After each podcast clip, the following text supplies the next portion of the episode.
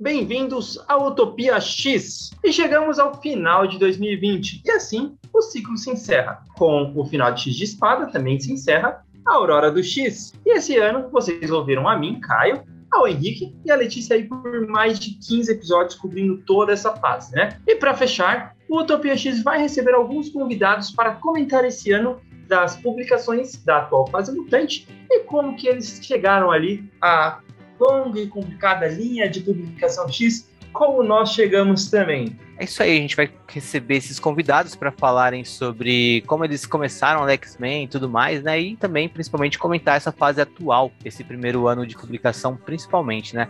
Fase que começou com a brilhante minissérie de Jonathan Hickman, Pepe Larraz, R.B. Silva e Marte Gracia, que a gente costuma chamar de Roxbox. Na verdade, eram duas minisséries que se complementavam e deveriam ser lidas na sequência: House of X e Powers of X, que aqui no Brasil foi publicada nos primeiros quatro números da atual revista X-Men da Panini, que começou a ser lançada no meio de 2020 por aqui e atualmente está no número 27. E foi conversando sobre essa minissérie que Utopia X começou no final do ano passado, né? Então uh, a gente aproveitou para fazer um episódio com convidados para comentarem sobre essa minissérie, sobre a Aurora de X como um todo e sobre como eles se relacionam com os títulos mutantes. É isso aí, Henrique.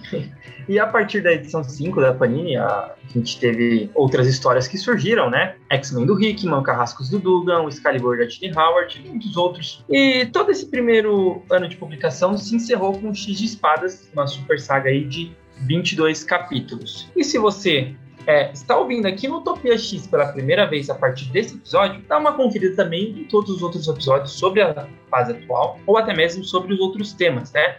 Durante todo esse ano, nós fizemos episódios sobre os X-Men do Chris Claremont, sobre a série animada, sobre as sagas dos anos 2000 e muito mais. Mas, enfim, né, como eu estava dizendo, hoje falaremos sobre Aurora do X com diversos convidados. Explica aí como vai funcionar. É, originalmente seria um episódio em quatro blocos, uh, e em cada um deles a gente, aqui do Utopia X, eu, o Caio e a Letícia, não necessariamente os três, mas dois dos três, conversaremos com convidados sobre essa fase atual. E como eu disse, né, era para ser um episódio só em quatro blocos, mas o papo ficou muito bom. Uh, e teve bastante material pra gente trabalhar aí na edição. Então a gente resolveu dividir em dois episódios, cada um deles com uh, dois convidados. Perfeito. E o papo ele foi um pouco diferente, né? Ele funcionou mais como uma mini entrevista com os convidados, até para a gente entender também opiniões diferentes, minhas, do Henrique, da Letícia, e deixar o Utopia X o mais democrático possível, assim como são os X-Men. Bom, e é isso. Vocês ouviram a primeira parte na semana passada e agora vocês vão acompanhar a segunda parte do episódio.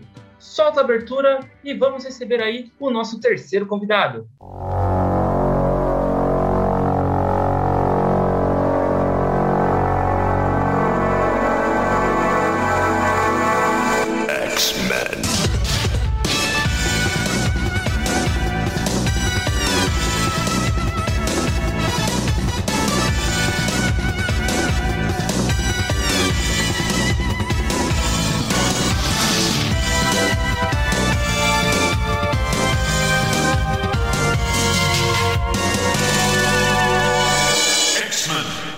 Terceiro convidado do episódio é o nosso querido Bruno Mael, do também querido HQ Corp.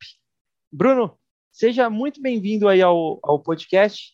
Por favor, se apresente, fale um pouco aí do HQ Corp e onde que a gente pode encontrar aí o, o podcast. E aí, galera, uma honra estar aqui depois de de ouvir também muito podcast com vocês e, gravar até com, com alguns de vocês. É, pô, o, o podcast é para quem tem menos paciência e quer ouvir só um programa de três horas falando sobre, sobre X-Men do Hickman. vocês fazem, vocês fazem vários programas de uma hora, a gente né, tem algum louco ali que bota na pauta 30 GBs, a gente comenta. Mas, brincadeiras à parte, é, sigam lá o HQ Corp Podcast no Twitter, no Instagram, e a gente fala de fala de, de X-Men também, é, em programas mais é, específicos, localizados ali, é, mas a gente também fala de GPs, de Marvel, DC, de, a gente está querendo fazer para o ano que vem a gente tem um projeto de, de quadrinhos nacional, a gente já fez um sobre gráfico MSP, ano que vem tem Legal. bastante coisa nova, fiquem de olho ano que vem. E é isso, quem gosta de quadrinho, Marvel, DC, autoral, tem lá, a gente tá, tá gravando. E é isso. Vocês fazem é, episódios de Vingadores? Fizemos um, hein? Fizemos um. Aí, Letícia. Mas, mas, em nossa defesa, a gente falou de Dinastia M junto, então foi um podcast dividido. Boa. Bom, Bruno, acho que para começar, né, acho que seria legal você contar aí pra gente que fase dos X-Men você já tinha acompanhado antes dessa fase Hickman? E se comparado a essas outras fases, essa é a que te deixou mais no, no hype mesmo, né? E aí, se você já quiser também emendar e falar um pouquinho aí do, de Dinastia X e Potência de X, e como foi para você ler tudo isso? Aí aproveita, o momento é seu. Cara, eu tinha lido antes. Eu tinha. Eu lembro da, da do Morrison, que eu peguei as edições da Salvat, e eu li só aquelas duas edições. E a, Era Bendis, eu acompanhei várias coisas ali na, na Era Bendis. Eu gostava mais dos, dos novinhos na época que eu era mais novo, estava saindo meio junto, assim, dos All New X-Men e tal. E aí eu fui indo e vindo, e eu lembro que quando rolou Guerras Secretas, eu já estava lendo e eu larguei de ler. E aí, quando rolou o, o Resurrection lá com X-Men Azul, Dourado, etc., eu voltei. E aí eu acho que foi, foi real, assim, a primeira vez que eu tava realmente lendo sem parar, assim, pegar só uma fasezinha mensal também, eu não, não li muito antes. E foi, foi meio que onde eu comecei, foi, foi naquela era, assim, antes era mais, sabe, ler Fênix Negra, todo mundo fala que é clássico, ler, ler o X-Men do, do Jim Lee, todo mundo fala que é clássico, ler uma parada ou outra que sai aqui e tal, mas foi bem foi, foi bem ali que eu comecei a acompanhar mais, para pegar e ler as várias revistas da linha, qual é melhor, qual é pior, e conversar um pouco com a galera sobre e tal. E quando veio o, o Dinastia Potências, foi engraçado porque eu já tava num hype de Hickman, assim, já tinha lido Os Vingadores dele, já tinha lido Guerras Secretas e alguns autorais, assim. Então já foi aquela expectativa de, caraca, vai ser e tal. E eu não sei se vocês lembram da época, mas foi assim, só um ano inteiro assim, de, de rumor que o Rick ia vir, né? Foi um negócio muito. Cada, cada notícia a gente vai vir vai vir o Rick. E não, não via nunca. Assim. E quando veio foi assim, aquele, aquele um mês, vamos colocar assim, um mês não, três meses, se não me engano, né? Cara, foram uns três meses, mas assim, toda semana, o assunto da semana em quem tava lendo essa parada era, era esse gibi, né? Pegar e ficar teoria e comentar tudo, ficar, caraca, o que tá acontecendo? E será que eles vão ligar o que tá acontecendo antes? Eu, das pessoas estavam no meu círculo, assim, eu era um dos poucos que estava lendo antes, muita gente já tinha largado ali no, no fim do Bends, então eu ficava tentando especular e tal, mas foi uma experiência que eu eu já tava, assim, no, no meio, mas me puxou muito mais e também deu muita vontade de ler as outras coisas, assim, de, de pegar e, putz, ler Morrison até o fim, eu era fã de Morrison, nunca tinha lido até o fim, ler até o fim, é, ler, comecei a ler o do Claremont esse ano ainda, tô, tô ali no meio e ler umas outras paradas, assim, é, dos anos 2000 também, que eu tinha, tinha pulado, não tinha lido, então foi, tipo, eu já tava ali, mas me puxou muito aquele todo lançamento, depois as números 1, assim, foi, me puxou pra um hype muito grande, assim, que eu entrei, e me incentivou a ler muita coisa também, né? ler outras coisas que eu não, não, tinha, não tinha pego ainda, assim, que foi o que, que, que me colocou nesse fim do, assim, de X-Men. Eu acho que foi, foi esse gibi, no fim das contas, assim. Antes era mais o gibi que tava saindo ali agora, umas coisas mais esporádicas, assim. Legal, bacana. E uma coisa que a gente, os nossos outros dois convidados comentaram, né, é que X-Men, ele é um universo muito grande, né? É, eu sinto que na internet que as pessoas elas querem ler X-Men, mas elas têm um pouco de preguiça às vezes de ler tudo de X-Men, porque é, é, difícil você pegar para X-Men só ler as revistas principais, né? Por exemplo, até 2010 tinham duas revistas principais de X-Men, que eram Fabulosa X-Men e X-Men daquela que começou em 91, né? Mas é difícil você não ler, por exemplo, as outras coisas que são adjacentes, como X-Force, X-Factor, Novos Mutantes, principalmente, Excalibur, a revista do Wolverine, do Cable, né? E aí é quando a gente pega para ler antigo, você fica até meio, meio perdido, né? Não sei se você teve, teve esses sentimentos também, e, e você, quando pegou para ler essas fases antigas, você lia mais a, as revistas principais ou você chegou a ler alguma paralela também? Como eu tava lendo na era do Bender, era meio. Quando eu tava lendo, no caso, era meio inevitável, né? Porque tinha muito, muito de bi, assim. Uhum. Era, era, muito. Então eu lia vários, ou equipes menores, ou solos, assim. E, e, lembro de curtir, mas já ouvi aquele estigma de que é muito confuso, X-Men tem muita coisa e tal. E quando eu fui ler as coisas antigas, foi até engraçado, assim, porque como comecei a ler Claremont esse ano, que se acompanhar, tipo, tem uma revista e aí tem duas, e aí tem três, Uhum. e aí vem ali um Wolverine, e vai aumentando, mas eu, eu li quando era possível, assim, essas, essas séries mais, mais paralelas, assim, um pouco da, nos anos 2000 e um pouco no, no, na era do Claremont ali, que é enorme e tem muita coisa. E às vezes eu tava gostando mais delas do que da- das principais, assim. Uns momentos ali de, de Novos Mutantes, até o próprio Excalibur, quando eu comecei a ler o Excalibur, que foi até recente, porque eu, eu parei, acho que um pouco antes de Inferno, não comecei o Inferno original até agora, porque eu tô com muita, muito sem tempo de, de ler essas coisas grandes. Mas também aquele lance, tipo, putz, essa revista tá me engajando mais até que a principal e tal. E eu acho que quem tava lendo antes, no do Hickman, nessa época, 2016, 2019, a galera com conversa tinha muita impressão que aquela era era muito isso, assim, de, putz, Uhum. meu gibi favorito é a quarta equipe dos X-Men, é, é um solo de tal personagem, é algo mais, sabe, solto, gibi da vampiro, gibi do homem múltiplo, umas coisas assim, sabe? E aí eu acho que, que isso foi algo também interessante no, na era do Hickman, né, de centralizar, tipo, ó, tem uma equipe de X-Men, e é isso aí, e os outros títulos são todos secundários, mas eles são secundários que tem holofote, né? Tipo, não tem 15 equipes de X-Men. Vai ser Carrascos e X-Force e afins, assim. E, e também foi outra coisa, assim, que eu sempre converso isso com a galera que tá acompanhando no Brasil, porque é, qual foi a última vez que você tá acompanhando todas as revistas que estavam saindo de X-Men? Uhum. E isso é algo muito, né, tipo, especialmente no recente, é quase impossível. Eu acho que hoje em dia, muitas vezes a galera lê e meio que paga para ler só do Hickman, mas tem para pensar que, pô, você tá lendo todas as revistas que estão saindo naquele mês ali. É muita coisa, no fim das contas. Se você, se você ah, putz, sou o maior fã do X-Men do Bendis, beleza, pega todas as revistas que saíram naquele mês, sabe? Paga uma nota por todas elas, lê tudo de uma vez, vai ser uma experiência diferente, assim. É, caralho, eu perdi completamente o rumo da pergunta. Eu acho que você já, já falou bem na, na questão de como que você começou a ler e tal. E era mais se qual- quando você começou a ler agora, quando você pegou essa atual fase, né, que começou com Potência de X, Dinastia de X, se você é, sentiu um hype muito maior do que você sentia, por exemplo, quando você lia a fase do Bendis.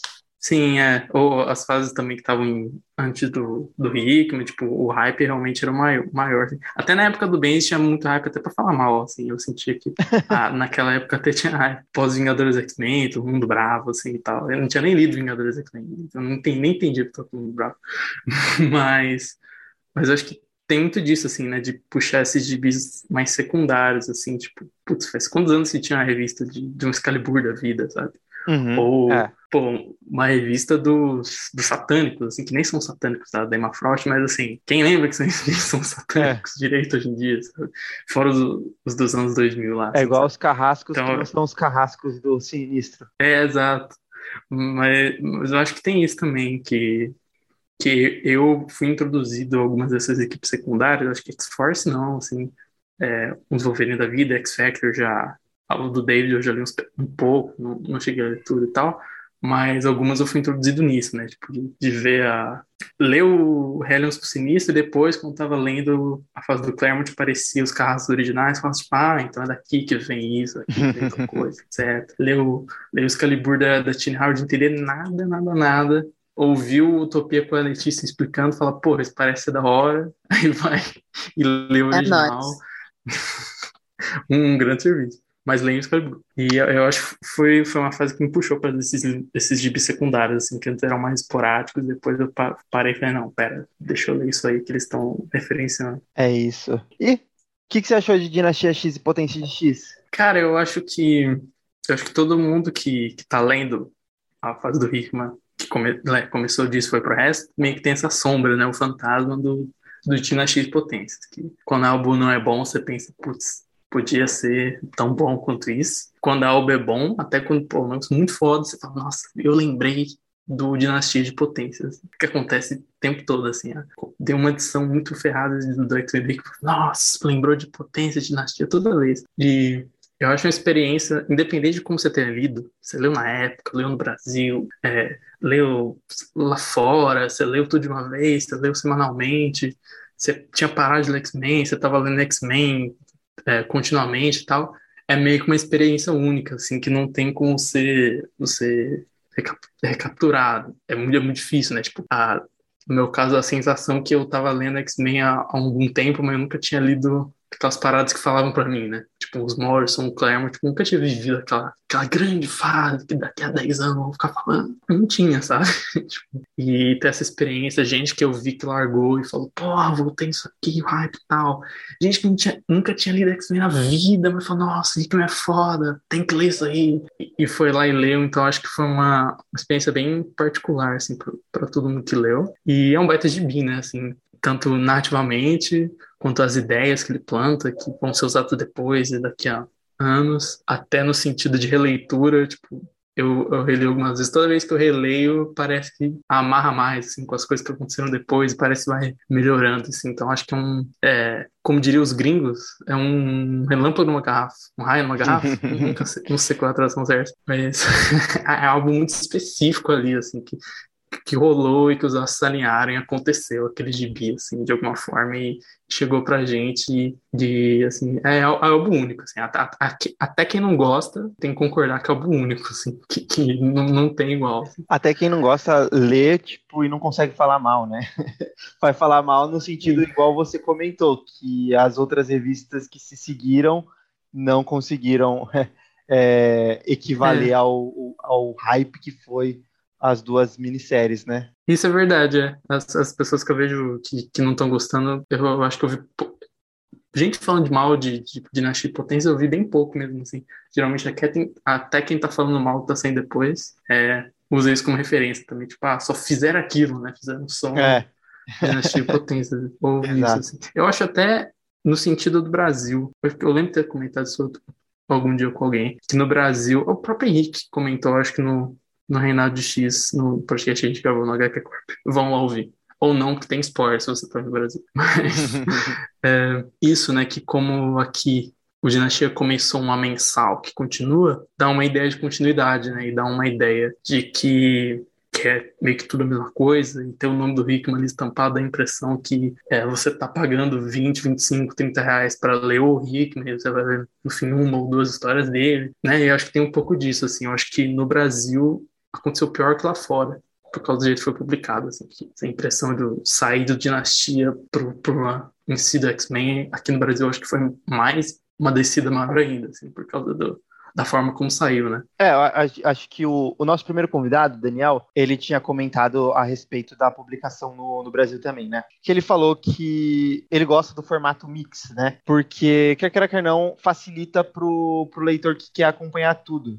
que há muita gente que é leitor de. Existe o leitor de gibi, e ele que é, esse leitor de gibi pode ser leitor casual de X-Men, né? E existe o, o, leitor de X-Men, que ele pode ser casual de outros gibis. E o leitor de X-Men, ele gosta de acompanhar praticamente tudo que sai Sim. de, de X-Men, né? E facilita para ele, ao invés de comprar separado, que às vezes daria uh, fora o lado financeiro, né? Porque o, o, mix também não é barato, mas daria trabalho você juntar tudo e entender em que ponto cada história está se encaixando, né? E no sentido de que o, o mix ele facilita na, nessa questão. Só que, por outro lado, a galera que só quer ler, por exemplo, X-Men do Hitman, acaba tendo que comprar e não ler as outras coisas, né? O que é uma pena, porque tem muita história boa também no meio de, disso tudo. É né? como o Henrique fala, você é obrigado a ler todas as revistas no Brasil. Exato. Não, e eu acho que uma das coisas que é legal dessa fase lá de fora é que tem uma certa diversificação das revistas para ter uma revista para todo mundo, assim, uma revista para cada um, né? E eu acho que aqui no Brasil isso é meio cortado, porque o cara que quer ler uma Savage do Wolverine e o cara que quer ler o X Factor, agência de investigação de gays, ele, sim, sabe, são duas pessoas diferentes, vão ter que comprar a mesma revista, ler o mesmo Investigação de gay. é, isso, sabe, isso meio que quebra um pouco disso, mas eu concordo que para fã é, é um, um, bom formato, tanto que sai lá fora também, né? Tem o formato do, dos cadernados da, da é. Novex, Renovex e tal, sai basicamente desse jeito, com capas mais bonitas, mas sem Wolverine sempre, mas sai mais ou menos desse jeito, só que aí é um formato mais para pra fã mesmo, assim, né? Uhum. Mas eu, eu acho nesse sentido eu concordo, assim, que pra galera que realmente vai ler to- todos os gibis, tipo a gente mesmo, é, é um bom formato, assim. Só que aí, no fim das contas, né, se for ler todos por ler todos, se tivesse dois mix de X-Men, o fã de X-Men também ia estar comprando os dois. Se tivesse É. três, talvez. Três é um pouco demais, aí depende, alguns é um cortar. Mas dois, pelo menos, ainda ser, ia ser, ainda funcionar, né? Mas É, assim, quando, quando eu comprava mix da Panini, né? Não tô comprando dessa atual fase, mas eu comprava dos anos. né, Um pouco depois acabou a fase Morrison, eu comecei a comprar a mensal da Panini e eu comprava os dois mix, assim. E eram histórias que o Mix 1 ele tinha as duas principais, que eram Fabulosos X-Men e X-Men, né? E ainda tinha uma Academia X, que, por exemplo, quem não é fã pode simplesmente ignorar e ler só aquelas outras duas. E no X-Men Extra, aí já tinha Wolverine. É, Wolverine não, Wolverine tinha um terceiro mix, na verdade. Mas X-Men Extra é, é, era sempre. Sempre ia mudando, mas teve uma época que teve Surpreendentes X-Men, aí depois entrou X-Factor, tinha Cable, X-Force, então sempre ia alterando ali. Quando eu não gostava, por exemplo, de uma revista, eu simplesmente ignorava. Por exemplo, teve uma época que eu tava lançando exilados no meio do mix. E eu não, não sentia vontade de ler aquilo. Então eu simplesmente ignorava e lia só as que eu gostava. Sim, é, e, e aqui, nesse formato de mix específico, meio que não tem, né? Até no sentido que, quando você vai ler e tem o mix principal e o mix secundário, vamos colocar assim, você já vai com essa cabeça, né? Você está comprando o mix principal ou o mix secundário. Então, quando tem um tipo de história mais específica, uma parada é, um pouco diferente, você fala, ah, não, beleza, tô comprando a sombra do Batman, né? Não vai ser a mesma coisa da revista do Batman. Você vai com a expectativa da sombra do Batman, de ler um Mulher Gato, de ler um Robin, que seja. É, e aí, quando você coloca tudo junto, meio que volta nisso, né? Você tá lendo, sei lá, um, um Anjos Caídos da, da vida, que é o gibi com mais cara de o último gibi do mix, do mix de X-Men, assim, que saindo ali no final, é, junto da, da revista principal, né? E acho que isso meio que mata um pouco. É que no Brasil, na atual situação, também é difícil comentar, porque é tudo caro. É. Então, se esses mix fossem mais baratos, talvez Seria não fosse muito mais problema, fácil. né? É, exato. Concordo com você, porque você é compra, o, o- você compra, você quer um produto que você gosta, né? Sim, sim. Que é o- a intenção do Hickman, né? Quando ele fala desse formato, assim, ele fala das entrevistas, ele fala que, tipo, ele se inspirou em Shonen Jump, assim. Queria, cara, queria botar pelo menor preço possível, o maior número de páginas e tudo quanto é revista de X-Men, tudo num negócio só. É, ele nem conseguiu, assim, se não me engano, era pra ser, tipo, sei lá, 10 dólares, assim, um negócio muito absurdo. É, pra esse tipo de, volume, assim. É, Caraca. E nem conseguiu. Foi, foi tipo 15, se não me engano. É, e o papel é um pouquinho melhor, a encadernação um pouquinho melhor. Só que falou, pô, ainda assim vendeu bem, ainda assim é considerado uma parada barata. Uma parada que, que a pessoa pode tacar lá 15 dólares e pegar um monte de história de X-Men pra ler, assim. Que, que no Brasil é um pouco diferente, porque a pessoa vai gastar uns 50 conto ali no mês. que é um gasto meio paralelo com outras coisas, né? Você poderia estar gastando outra coisa se você não estiver gostando tanto. Que lá fora tem um pouco mais disso, de assim, é, esse formato ser para fã e para quem não é fã também não é um grande gasto, assim, para eles, pelo. É isso. Cara, acho que aproveitando até a gente estar falando dos títulos, você comentou que X-Men do Hickman você lê bastante, né? A, a revista que se seguiu depois de Potente X e Aurora do X. Mas os outros títulos, por exemplo, Carrascos do Dugan é um título que o pessoal gosta muito. Já X Factor e Excalibur, eles dividiram um pouco mais o público ali. Porém, Excalibur, o legal dessa, desse Excalibur especificamente, é que ele, ele ressuscitou muita coisa que estava escanteada na Marvel e fez a galera se interessar, como você mesmo falou, né? Que foi buscar lá a, a primeira versão de Excalibur, né? De 87. O que, que você achou desses títulos que se seguiram, né? Tirando ali o, o X-Men do, do Hickman. Qual que você gostou mais? Qual que você não gostou tanto? Acho que Anjos Caídos talvez seja mais unanimidade, exceto para o nosso último convidado, Felipe. Mas, então, tirando Anjos Caídos, qual que você não gostou tanto? Cara, eu acho que na época que saiu, eu fiquei muito, muito gamado no, no Carrascos do Dugan. Assim, hoje em dia, até por muita gente falando mal, mentira. Hoje em dia eu não gosto tanto como eu gostei na época, mas na época eu gostei muito, assim. Era, tipo, Eu pô, meu também. Foi exatamente assim. Foi- Eu foi um gostava, e aí agora. Nossa, não aguento mais. Não aguento mais Jerry Duggan, gosto. cara. É, eu, eu sinto que eu, eu olho e falo, nossa, não gosto mais tanto desse gibi. Eu entro no Twitter e vejo, não, realmente eu gosto. Porque o resto das pessoas gostam menos que. E foi um que, que me pegou bastante assim.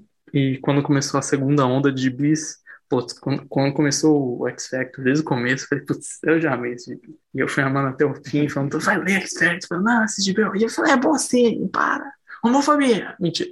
É, e defender esse gibi, porque eu gostei muito, assim, tipo, e me fez me interessar por todos os personagens, assim, que até a, até a Polaris, assim, que por incrível que pareça, assim, o, Estrela Polar, o Oi Boy eu, eu, eu já lembrava de ter visto ele em algum lugar também, mas o Prodígio, que depois que eu fui ler o, o Novos X-Men e a Academia X lá que tinha ele, o próprio, a própria Rachel, que, putz, lendo a Rachel depois, nas, nas paradas do Claremont especialmente, é uma puta personagem, assim, que depois Adoro foi meio abandonada. Acho que, a, Eita. acho que é aí que tá travado. Acho que seu microfone. Eita, Acho que travou o dele. alô, alô, alô, Aê, voltou. Voltou? voltou. Eu acho que o microfone caiu, eu botei no, no microfone do PC, né?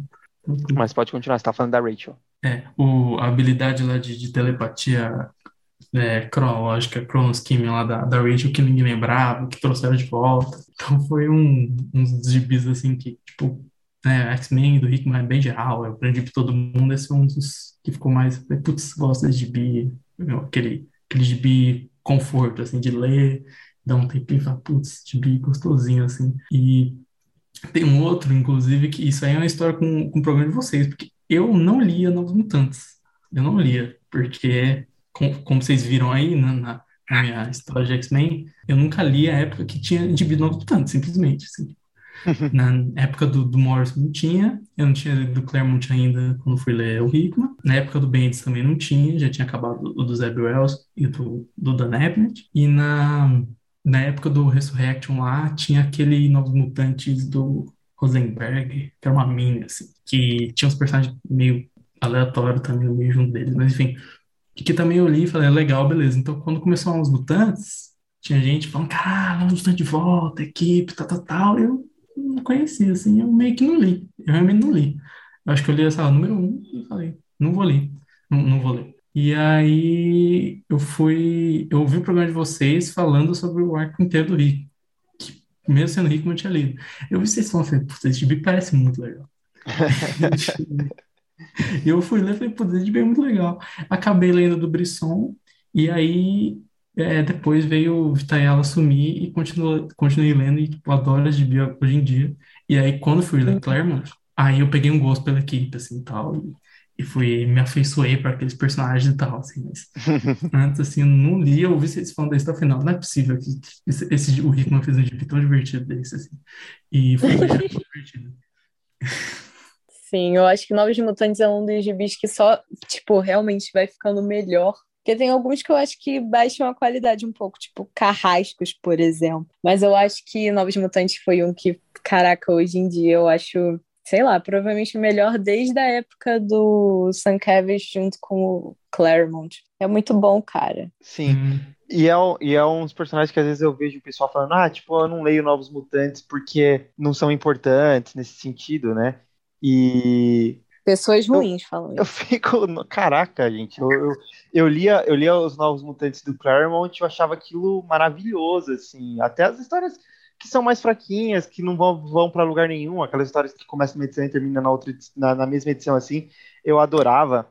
E por mais que seja datado até hoje, quando eu leio, eu não sei se é memória afetiva, eu tô sendo influenciado totalmente por isso, mas até hoje eu, eu adoro Novos Mutantes, por isso que eu amei essa, essa reformulação ali que o Rick mandou. E acho que depois, acho que próximo ali de Reinado do, aliás, de, de, caraca, fugiu o nome da saga, de X of Swords, ela dá uma caída, mas depois ela já ressuscita de novo ali e é maravilhoso. Sim, agora, né? Que agora teve, teve Hickman, teve Brisson, teve Ayala e pô, quando você para pra pensar, a magia virou uma personagem enorme, assim, e Foi. a gente Nesses últimos tinha- anos. é, então, A tipo, magia, ali na- ela, ela morreu, né? A, a personagem Eliana, ela tinha morrido mesmo no, na década de 90 e foi ressuscitar ela em Academia X, né? Que você tava, tava lendo, acho que 2008, 2009, desde então ela ficou gigantesca, assim. Sim. Não, é. Não, é porque assim- ela também tem uma coisa diferente dos outros mutantes, que ela meio que se destaca, né?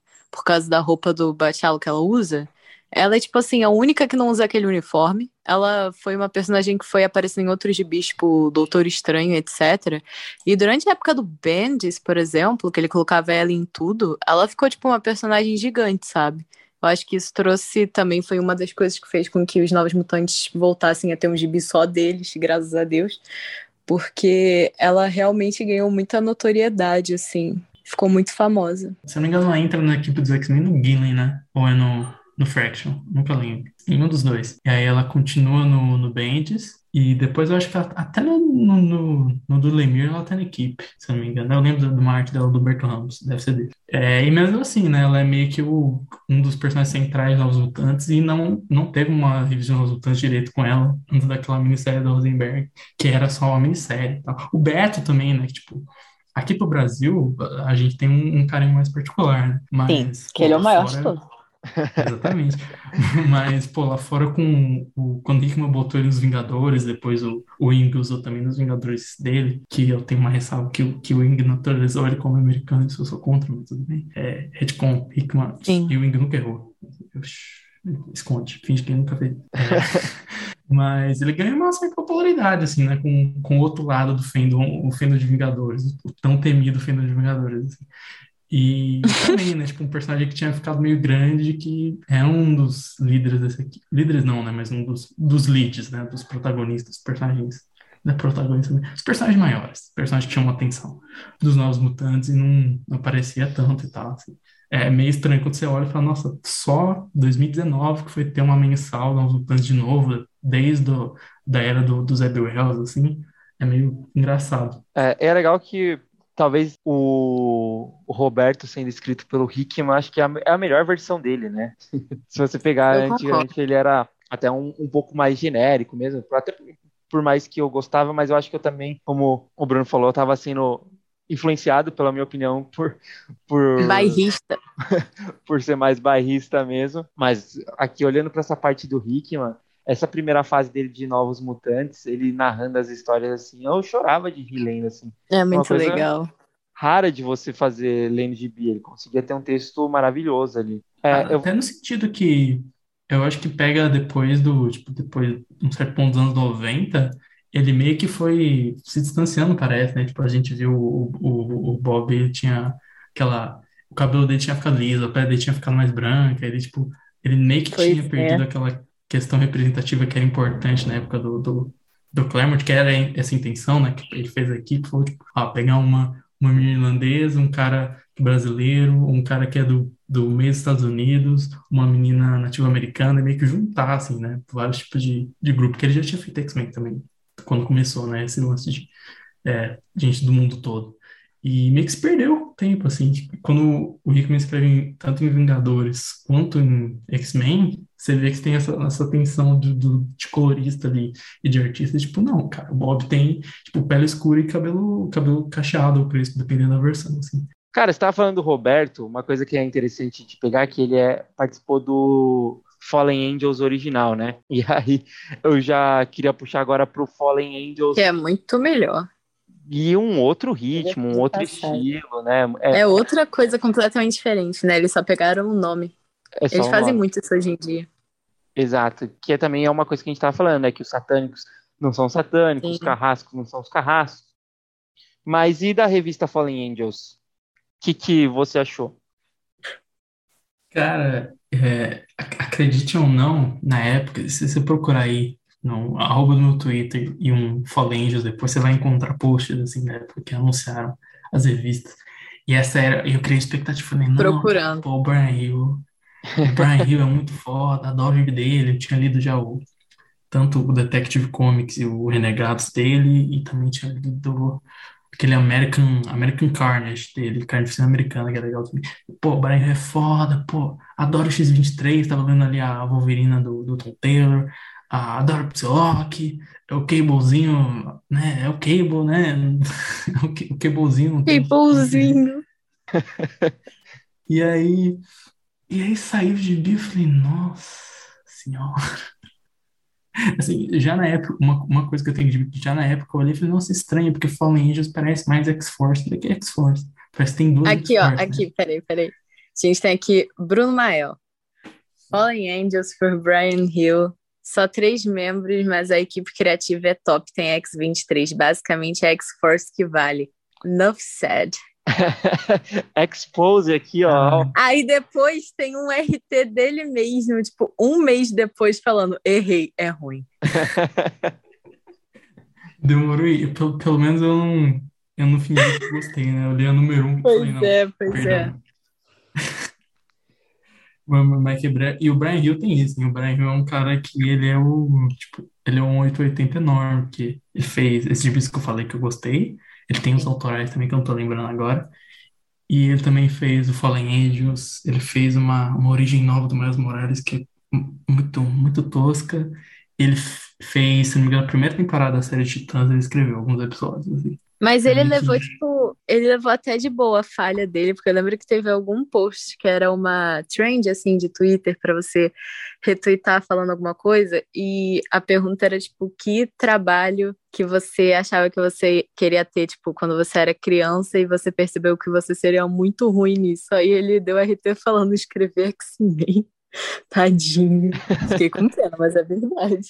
Pelo menos ele é self-aware, né? Ele sabe. Acho que o, o a, essa, a, o Fallen Angels ele não combinou em nada, né? Acho que quando a gente estava lançando o é. episódio de Utopia X, assim, inclusive a gente até pulou ele, porque realmente a gente falou da primeira edição e depois a gente simplesmente ignorou e uhum. fez só uhum. um, um, compilado de todas as outras, porque é. era difícil até ler. Eu tenho uma.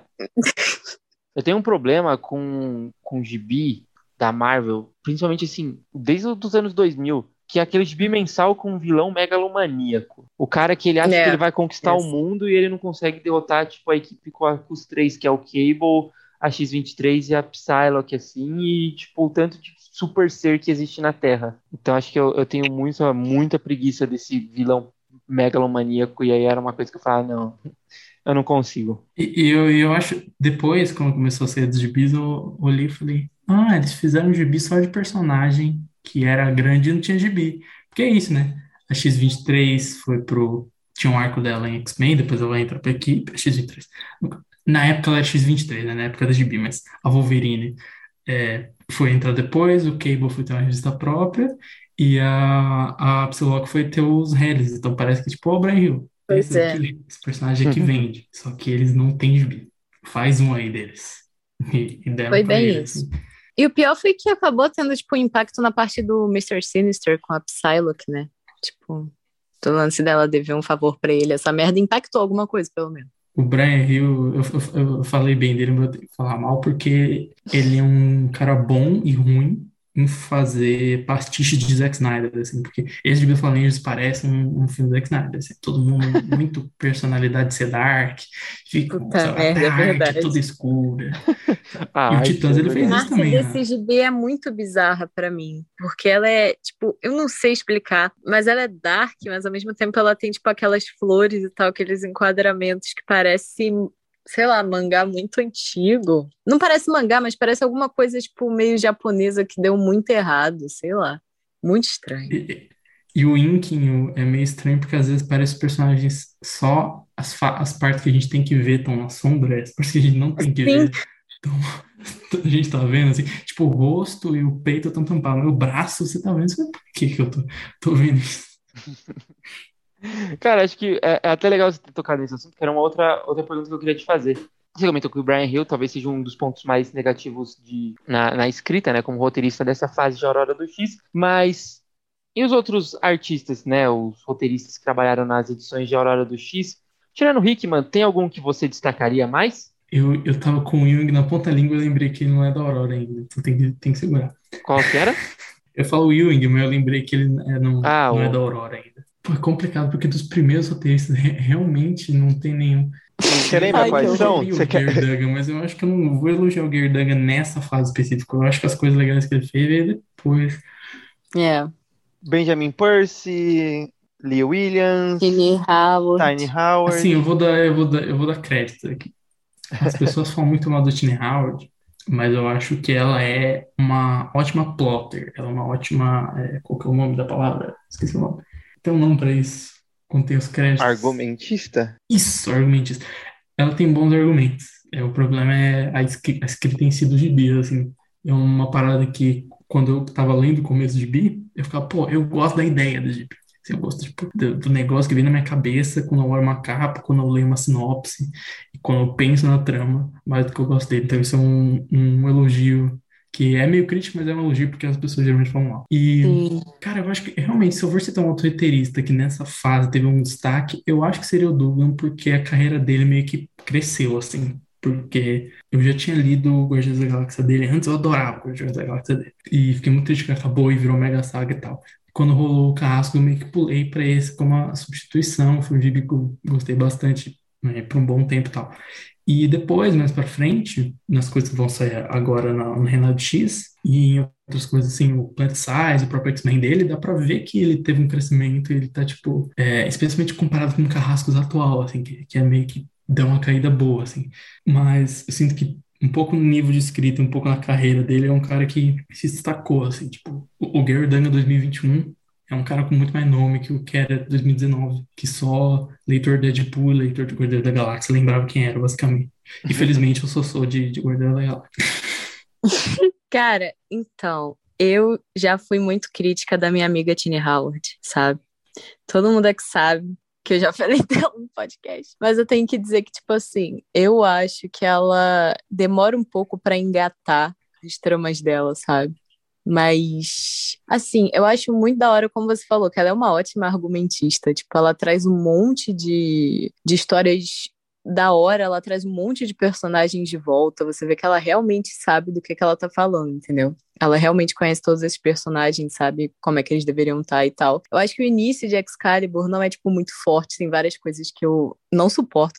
Mas, é, assim, as partes que ela fez, né, junto com o Hickman ou sozinha, em X de espadas, e o resto que vem depois, tipo, agora e tal, eu acho muito bom. Eu acho que ela foi também crescendo pra caraca dentro do, da linha, e eu acho que ela ficou muito boa, então eu acho que eu iria dar, sei lá, o destaque pra ela, se eu Sim, fosse dar pra é. alguém. E o Zé Wells, acho- o que eu- vocês tanto acharam? que a- O Zé Bros é dessa a- fase? É, o em Satânicos. ele Ah, então, então é ele, é o homem. É o Zé. Mas o, o Zeb Wells é foda porque o Zeb Wells, ele é tipo. Eu acho que a carreira inteira dele, ele parece que é sempre o, o reserva de luxo, assim, né? Aquele cara que eu boto ele no segundo tempo Sim, jogar, ai, assim, tadinho. porque ele, ele tem grandes fases, quando as pessoas falam, ah, aquela fase que fez do Homem-Aranha com o Bacalo, aquela fase do, dos Novos Mutantes, é, o próprio Helios agora, e fica por isso Ele é mesmo. muito assim, bom. tipo, ele faz um gibi pequeno de 15, 20 edições e vai fazer outro gibi pequeno de 20, pequeno no sentido popularidade, né? Tipo, não é, não é Vingadores, não é X-Men. E vai fazer pro próximo, assim, mas Ele é deveria real. fazer mais. Eu juro pra vocês. Eu gosto muito do jeito que ele escreve, cara, os personagens. Ele escreve personagem muito bem. É bizarro, Sim, assim. ele- É muito bom. Eu, eu acho que ele, Vita e o Willig são os que mais manjam de caracterizar, né? No, no Concordo. assim, tipo, das vozes dos personagens. Mas o que você falou do da Tini, eu acho que é uma coisa real também, porque não só tá legal a revista, tá, tá saindo agora lá fora, eu acho que quem não, não tá curtindo Lenda no Brasil dá uma melhorada, assim, bastante. E pode ser que, que goste na, na fase nova. E eu também, tipo, anunciaram a Mulher Gato na DC, e eu sou leitor de Mulher Gato. Isso é uma frase ótima, né? Mas enfim. E eu sou leitor de Mulher Gato, eu olhei com bons olhos, assim. E, sabe, 2019 eu Uhum. não ia. 2019 eu não sabia quem ela era. 2020, por exemplo, eu não ia olhar com tantos bons olhos, assim. Mas agora, esse ano, por exemplo, eu já olhei e falei, pô, legal. É, gosto das coisas que ela tá fazendo agora. Então, acho que também é uma pessoa que, que cresceu, assim. Uhum, concordo. Eu acho o Zé Bros muito bom, cara. Ele merecia muito mais reconhecimento. A Tini também, ela também. Porra, eu fico meio bolada. Porque a Tini Howard, eu vejo ela sofrendo o mesmo tratamento que eu acho que a Louise Simonson sofreu durante muito tempo. Que é basicamente assim: ela fez uma mega saga, né, junto com Jonathan Hickman, que é uma saga que dividiu um pouco as opiniões, né?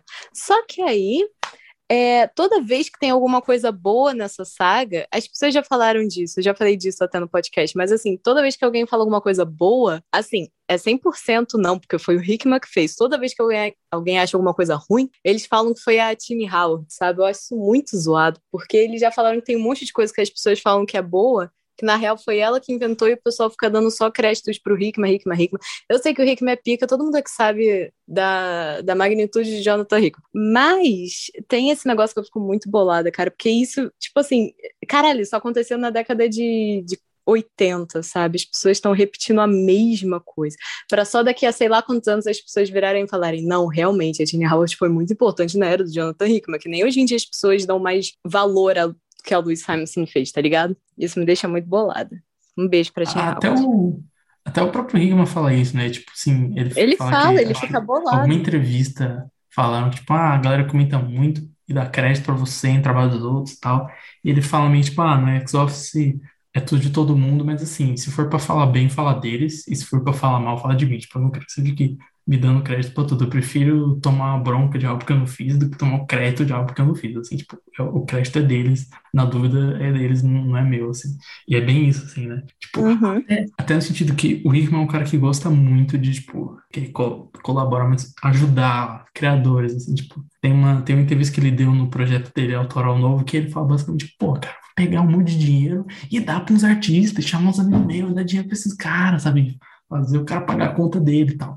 Eu sinto ele um pouco com a Tiny Howard na época de espadas, foi tipo, beleza, vou fazer uma saga, vou chamar ela, vou pegar esse plot aqui da vista dela, a gente vai fazer esse negócio junto e meio que ajudar a carreira dela de certa forma, assim, porque, porque ela cresceu. Pô, ela fez a, mega saga do ano de X-Men, sabe? É, tipo, Pois é. Hickman Tiny Howard na- nas edições do- de espadas. Saindo encadernado, o nome dela tá, em, tá ali em segundo, sabe? Por mais que a galera é, fique tirando o crédito dela, tipo, ela foi lá e foi contribuiu e, e ele decidiu a saga do. A primeira saga do X-Men dele ia ser ele e ela fazendo uma parada de Apocalipse e Excalibur. assim. E eu sinto isso também, né? Tipo, ele vê um potencial e fala, tipo, não, chama as pessoas aqui pra fazer essa parada comigo, assim. E é legal Pois é, que, na o verdade, ela, caça-talentos. e ela preparou a saga também, né? Se você pe- pegar, quem preparou a saga foi a revista de Excalibur. E ela que Foi preparou total. tudo. Sim, eu, eu diria até que ela pegou a bronca maior, né? Porque o Hickman, eu acho que ele faz, tipo, uma edição que prepara o X de Espadas, que é a 11. É, se não me engano. É a do invocador. E- Isso, essa mesmo. E ela faz, tipo, várias. Tipo, você você leu a revista, sei lá. No começo nem tanto, eu acho o primeiro arco nem tanto, mas é, conforme você vai avançando nas edições, vai preparando, vai construindo pro que tá acontecendo ali no, no X de Espadas e tal. A revista até melhora, eu acho que ah, antes do X de Espadas e durante o X de Espadas por causa disso, assim, ela dá uma embalada. Bacana. Já aproveita Verdade. e comenta sobre a, o X de Espadas. Já puxa aí o que, que você achou da saga, é, o- os pontos altos e os pontos fracos. Se a Letícia quiser até aproveitar também, né? A, a Lê já falou bastante da, dessa Ai, saga, gente, já falei tanto. mas o que, que você achou, Bruno? Cara, eu sou, eu sou time Henrique de defender X de Espada. Aí, Letícia, a gente tá, tá arrumando um Ouçam- empate aí. Ou- Ouçam aí o Corpo de X de Ah, Espadas, mas que o eu falei bem de lá. um monte de coisa, tá? De X de espadas. Eu falei bem de um monte de coisa, eu gosto de várias coisas. Mas eu, eu achei engraçado que o X de Espadas, na época, assim, eu fui. Eu meio que deixei, tipo, era muita revista pra ler e eu dei uma parada, assim, pouco antes da saga. E eu voltei só depois, e quando eu li o gibi, o X eu li tudo de uma vez. E eu li com pessoas falando pra mim, falando, tipo, ó, essa saga aí é complicada. E, se não me engano, o próprio Enzo, tá? No HQ Corp falou, cara, tipo, é pra ser time e no fim das contas não acaba sendo, assim. Então, tipo, é, fingem que são 22 capítulos, mas na verdade tem time tem edição principal e só lá pro fim que meio que vira tudo uma coisa só. E aí eu fiquei surpreso quando eu li, porque eu genuinamente, assim, tirando as edições que são do Hickman e da Howard, fazendo só focando só no plot deles, nas edições que são de outros autores, é, eu realmente gostei mais da metade que é só caça-espadas, que teoricamente é mais tainha, é mais solta, do que do torneio em si, porque o torneio é meio, meio broxa, assim, e até na primeira vez eu falei, ok, entendo porque a galera falou mal disso daqui, assim, tipo, a, a luta pelas, a busca pelas espadas e tal, eu falei, porra, isso aqui, tipo assim, eu precisava ler isso? Não, mas eu gostei disso, sabe? E foi engraçado, assim, porque, porque eu gostei da parte que era mais Tain e a parte como vira mais um grande torneio, eu tava, tava gostando menos, assim, mas eu curti as sagas, especialmente as edições do, do Hickman e da Howard, mas gostei do jantar, que eles ficaram falando mal, putz, eu adorei jantar, assim, tipo, é, é só, assim, serve pra alguma coisa? Não. Mas é só personagem andando de um lado pro outro, interagindo um com o outro, assim, eu acho isso maravilhoso. É legal que nessa edição do, do Jantar eu tenho um, um ponto que eu acho que talvez seja aquilo que você falou do argumento é legal, mas a forma que ele foi, foi feito, principalmente no ponto de que os personagens que estão defendendo Krakoa não estão levando muito, parece que eles não estão levando muito a sério o, o, o, o, grau de, de perigo que eles estão, né? O grau de, da, da amplitude da coisa. Eu acho que isso que é o que mais me incomoda, mas no sentido de da interação, até comentei também no podcast, que é legal, que, deve, que, é, que deveria ser muito melhor, deveria ser muito mais é, tranquilo tudo isso, né? Acho que as pessoas gostariam muito mais se depois não tivesse a, a bobajada que foi o, o torneio logo em seguida. Sim, eu acho até que é meio com aquecimento pro, pro Gala, né, da, do Clube do Inferno. Eu acho que até depois o, o Dugan dá pra ver uma melhora nesse sentido, porque é a mesma ideia, só que ele expandiu e eu acho que funciona melhor. O Gala funciona bem melhor que essas edições soltas, assim, até no sentido de tom, sabe? Quando tem que ter engra ser engraçado é engraçado, quando tem que ser sério tem que ser sério. E a gente não vai ficar entrando nisso agora, porque é algo que vocês vão falar depois, nos próximos programas do, do Reinado de X, quando começar. Mas uhum. eu olhei e falei, quando eu tava assim, eu falei, cara, é um evento de X-Men sobre personagem conversando numa roupinha de, de, de gala, de luxo, assim, Cara, interagindo. Assim. The Dream. o sonho do Claremont era isso daí. Não precisar fazer lutinha. Só ficar conversando. É, é, não, o X-Men do Claremont é muito isso, assim, porque tipo, eu tenho vários momentos na minha cabeça que às vezes é uma edição inteira que não tem uma luta. Assim, eu lembro só da interação do personagem, só de uma conversa, isso que é só bom. De, Maravilhoso. Sabe, tipo, um dos, eu acho que eu até comentei no Twitter, um dos meus momentos favoritos de X-Men é aquela edição final ali, um pouco depois do, do Wolverine do, com Miller, do Claremont com Miller, que é o casamento do Wolverine, que acontece desde o momento que chega a tempestade até o momento do final da revista com o Wolverine derramando uma lágrima, assim, que são umas sei 10 páginas, 5, nem sei, só de interação de personagens, sabe? Só de personagens é falando, bom. oh, tem moicano, quem que é essa mulher parece de Grey que tá namorando Scott? E é, aí a Madeleine Pryor olha pro, pro Lockheed achando que é um gato, é um dragão, tipo assim, não tem, não tem uma lutinha, não tem uma garra do Wolverine saindo pra fora, e nesse sentido é bem X-Men, assim, que o, que o Dugan fez no, bem X-Men do Claremont, assim, que o Dugan fez no Hellfire Gala, e que todos os, os roteiristas fizeram, né, tipo, todas as revistas são edições legais de ler, porque são só os personagens é, tendo conflitos, tendo conversas e falando sobre, tendo uma interação que às vezes no gibi que tem que ter uma porrada não rola, e aí o gibi para e vai ter aquela interação e tal. Menos X-Force, X-Force não, não tem muito o que fazer no lugar, mas, mas eu acho que ele evoluiu essa ideia depois, assim. Acho que quem gostou da ideia dessas edições do X-Espadas vai gostar do Gala, porque é basicamente aquela ideia bem feita, assim. Legal. Na verdade, inclusive, é, se você até quiser é, comentar um pouco mais, porque essa exatamente seria a minha última pergunta para você, que era como você acompanha lá fora, né? E muitos dos nossos ouvintes eles acompanham lendo aqui pelo Brasil, o que, que eles podem esperar nessas próximas fases aí que vai entrar o reinado do X, né? E aí eu convido também a Letícia para aproveitar. Talvez é, não falando tanto de spoiler, mas de uma forma mais genérica, igual você comentou agora sobre o Gala, né? Você acha que melhorou o reinado do X em relação à Aurora do X ou continua igual? Cara, eu acho que quem, quem tá, tipo, ou pensando em dropar, ou não sendo mundo de espadas e tal, que tá lendo aqui, eu acho que a grande maioria das revistas no reinado melhora ou ao menos mantém o nível, assim. É, são poucas que eu consigo pensar que piorou e até algumas é discutível, assim, discussões sobre se piorou ou não, assim. É, eu acho que é uma fase que quem tá gostando vai continuar gostando, porque eu acho que tem mais co as, as edições são boas e as coisas que continuam continuam bem. E quem não tá gostando, quem tá pensando em dropar, é, a fase dá uma melhorada, assim. O X-Men do Hickman, que já era uma revista que era boa, eu acho melhora.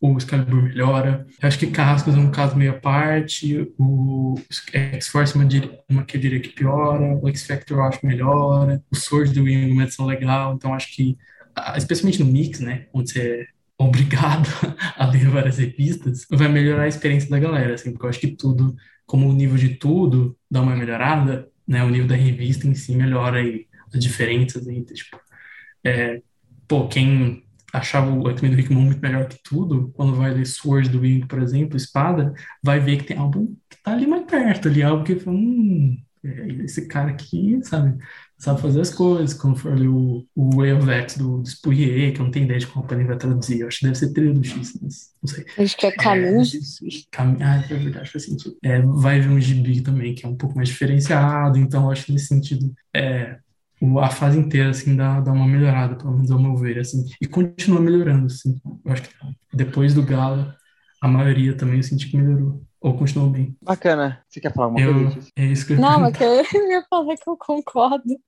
Concordo com o que ele falou. Eu acho que vai ficando melhor também com o passar do tempo, a maioria das revistas. Também queria perguntar para Bruno Mael e para o Caio também, se ele quiser falar. Vocês têm alguma edição preferida dessa primeira fase? Ou edições? Ó, essa é uma boa. Essa é uma bela Hum, é, que- é, que- é, putz, é que quando a gente entra em X-Men do Rico, qualquer edição pode ser uma edição favorita, né? Muito- são todas soltas. Uhum. Mas todo mundo fala da, da do Noturno, então eu vou falar outra. Primeira vez que eu li a edição dos X da Câmara com o Synchro, a Wolverine e o, e o Darwin, que eu lembro de. Eu li, fui correndo falar com eles, que, com quem já tinha lido, eu tava lendo, falei, cara, vai dar muita merda isso aí, cara. Como assim? O que, que vai acontecer? Tal.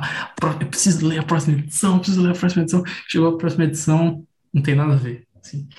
E aí foi quando eu saquei que o X-Men do Hickman era isso, assim, uma edição solta, e ela vai voltar daqui a 10, sabe? E vai fazer um negócio que, que assim, para ser justo, é muito Um X-Men, né? Tipo, é, não, é tipo, demora, sei lá, trocentas edições, mas é muito X-Men, né? O Claremont vai fazer isso, Claremont introduziu um plot numa vírgula na revista, passava Exato. 10 edições, a, a Inocente falava, Claremont, aquele plot, ela falava, opa, verdade, ela vai escrever. E aí, e aí, né? mesmo. A galera fica falando, nossa, o cara é o mestre do planejamento, meu Deus. Gente. Mas o Rico, no, no caso aí, já é planejamento. Mas é, eu acho que essa edição me marcou muito, assim, pela trama, a escrita é muito boa, saudade que eu tava de ver a, a Wolverine, que desde, acho que 2000, e- desde aquela, eh, aquele outro fabuloso X-Men, ela não era mais Wolverine, a sensação de acabar a revista, a frustração que a próxima edição era a continuação disso, assim, essa coisa de sacar que, tipo, hum, então o Hickman vai, ele vai, ele vai me dar uma edição foda em uma edição e fazer outra coisa, assim. Deve ter, um, deve ter um tweet meu que eu lembro, eu lembro desse tweet, ele realmente marcou, que é uma foto do, do Jim Winchester do Supernatural chorando, em algum frame, com a legenda quando o Hickman já tá no sexto plot que você acha foda, mas ele continua mudando pra outro. Você fala, tipo, por favor, parem algum, assim, por favor. Eu gosto de tudo. Porra, assim, mas é isso mesmo. querem, Tipo, é aque- aquele pique. É, quando você tá na, no décimo parágrafo de Tolkien, ele continua descrevendo o cenário. É assim. É Você isso. tá na décima edição de X-Men, ele continua introduzindo coisas. Eu falo, meu Deus, é muito bom, mas faz alguma coisa. assim. Então, essa, essa, eu não lembro, acho que são seis ou cinco. É assim. Cinco.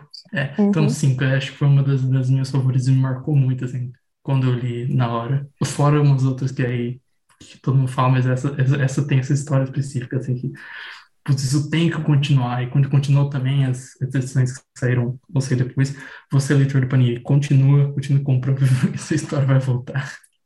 É, e ler aquela história continuando e a história sobre é, os- esses três X-Men ficando anos numa câmara lá com, com os personagens do, do McCarthy. Maravilhoso.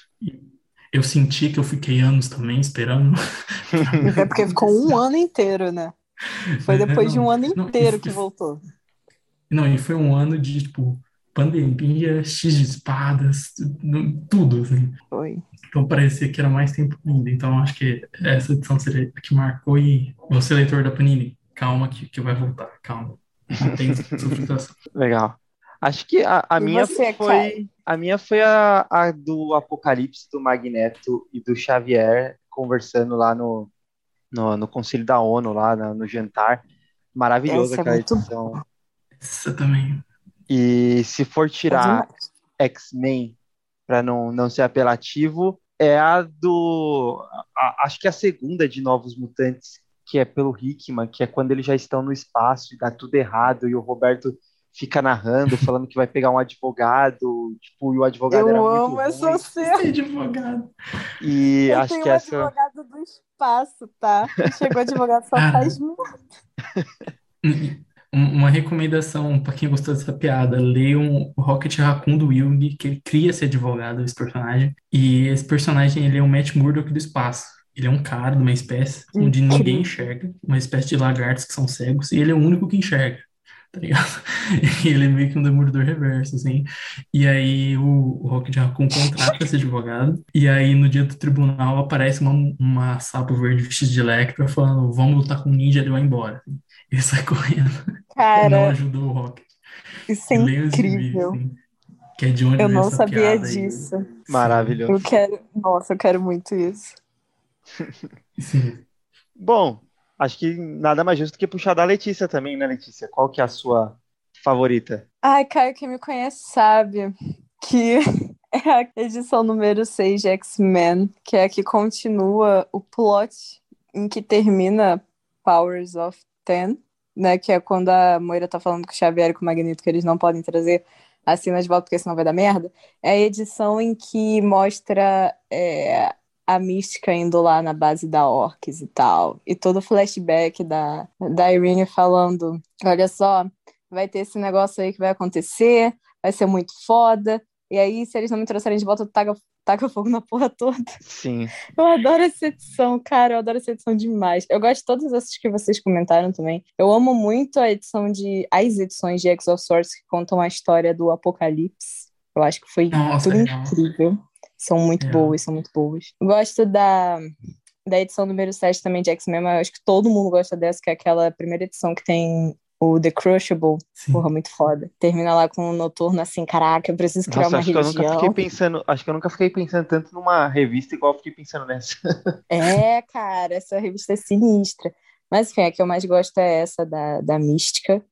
E é isso aí. Mas tem várias que eu gosto, cara. Nossa, eu adoro uma de, de da Tini Howard lá do, de Excalibur, que é o Apocalipse. Tem tipo um flashback do Apocalipse com os Ex-Eternals, que é completamente aleatório. E fez eu ficar pensando durante muito tempo, porque do nada aparece a Celine vestida de freira. E, tipo, isso nunca é explicado. Eu acho isso muito sensacional. Eu acho que é um plot que as pessoas não dão bola, tipo, Ex-Eternals, mas eu sempre achei o máximo. Então eu gosto muito dessa edição também. Eu devo estar esquecendo várias, mas enfim, eu, eu gosto de várias, assim. Bacana, acho que, achei que você ia falar alguma que aparecia a Calisto ou o Blackton. Ai, olha só, eu tenho que falar pra você, o Blackton eu não sei, porque eu não gosto tanto de X-Force, eu gosto dos momentos em que ele aparece. ok? Mas, cara, eu fiquei tão feliz. Eu, é Carrascos número 7. Em que a Calista aparece depois de tanto tempo, eu fiquei, meu Deus, que coisa incrível, que momento lindo. Também amei, cara, amei. Eu acho que o Carrasco tem umas edições assim, né? Que, tipo, uma edição que você que gosta de um personagem específico, e aí o Dugan faz Sim. uma historinha específica daquele personagem. E o X-Men dele é muito isso, né? Tipo, o X-Men dele até agora, vai Total. sair depois também. Tipo, é, eu, eu acho que valoriza, assim, tipo, muita gente fala que a Era de Krakoa em, em caracterizações talvez não seja a melhor. E eu acho que nesse sentido parece que falaram, ok, vamos, vamos fazer esse. Um, tipo, uma revista um pouco mais focada em personagem e entrar na cabeça um pouco mais de cada um, assim. O Caio tinha mencionado aquela edição de Jantar, eu acabei de lembrar disso, que na época ficou muito aquela discussão de, o Xavier agora é vilão, os são vilões e tal. E tem uma frase muito boa nessa, dessa edição de Jantar, que o Xavier olhando pra eles e falando, tipo, olha, eu ainda amo vocês, tipo, a parte mais triste disso é que eu ainda amo vocês, mas vocês tentaram matar no primeiro dia em Krakoa lá, lá na X-Force, que ele leva o tiro, assim, eu lembro na época, eu falei, porra, real, né, você se lê pensando, pô, realmente, né, os caras, tipo, humanidade só faz merda, né, tipo, o Xavier quer amar, ela, ela te deu 54 facadas e você voltou com ela, tá ligado? O Xavier existe muito. Deus, é mesmo. Muito bom. Caraca. Mas eu acho que isso é, tipo, meio real de toda a era de Krakoa, porque tem. Eles trouxeram muitos personagens de volta. Essa coisa que eu mais gosto dessa era, com certeza. É que eles trouxeram todo mundo de volta, cara. Tá literalmente todo... gente que não apareceu. Tem gente que apareceu durante uma edição, literalmente. Tipo a Lourdes Chantel, por exemplo. E a mulher tá, tipo, em capa de gibi agora. Ela vai ser, tipo, parte de um crossover, sabe? Enfim, isso é sensacional. Então, eu acho que muitas vezes as edições preferidas das pessoas também vão ser que tem aquele personagem que elas gostam, que geralmente não é tão utilizado assim, ou não tão utilizado bem, sabe? Eu, eu acho muito disso. Isso é uma das coisas que eu mais gosto da série de Krakoa. Trazer todo mundo de volta. A revista dos, dos satânicos inteira, né? Sim! Nossa, eu também tenho que colocar que as quatro primeiras edições, nossa, eu amo aquilo dali, cara. É muito bom, é tudo muito bem feito. Mad Porra. Pryor, né? Ah, eu adoro a Madeline Pryor, cara. Pô, eu, eu lembrei também da a última de Novos Mutantes do Hickman, que é aquela edição que vai ter a luta e ele te bota um, um tabuleiro, tipo um, um gráfico de, tipo, de RPG pra você fazer a luta, você mesmo. É muito Essa é bom. muito boa também. Bruno, cara, muito obrigado por ter participado. É, seja muito bem-vindo aí ao nosso hall de convidados. E saiba que sempre que a gente precisar, vamos chamar e sinta-se à vontade também para sempre se convidar. E aproveitando aí que se quiser fazer novamente um, um último jabá aí do HQ Corp ou outros projetos que você tem, por favor, esse é o seu momento. Pô, eu que agradeço vocês. É, ouvi, ouvi um podcast por um tempinho, fiquei muito feliz de, de participar. É, já tinha gravado com, com o Henrique e a Letícia, mas com você não tinha gravado ainda, cara. Foi, foi, foi legal gravar. É, pô, e é isso. Eu, eu ia falar que eu publico texto no Medium, mas eu publiquei um texto no Medium em dois meses. Então, é, quem quiser, descubra. Mas é, sigam o HQ Corp nas redes sociais, no, Spotify, no, no Instagram. A gente tá, tá com os programas aí vindo. Teve um programa recente sobre, sobre Gavião Arqueiro, sobre Cowboy Bebop, vocês que estão tendo série, sobre Graphic MSP, vai ter programa de Aranha Verso. Ano que vem vai ter mais X-Men, vai ter, vai ter Gala, vai ter é, Reina de X parte 3, vai ter Hulk, vai ter um monte de coisa. E é isso, fiquem de olho nas paradas da HQ Corp, até se você gosta do Utopia, porque vão ter pessoas do Utopia participando da HQ Corp. Então, se você gosta, É verdade. se você não gostou de Eu mim, mas lá. você gosta do Henrique da Letícia, vai logo no HQ Corp e multa quando eu falar, mentira. mas, mas vai logo os episódios do HQ Corp, que a gente tá fazendo umas, umas paradas bem legais. E pra quem gosta de X-Men, tem X-Men lá também. É isso. Valeu, gente.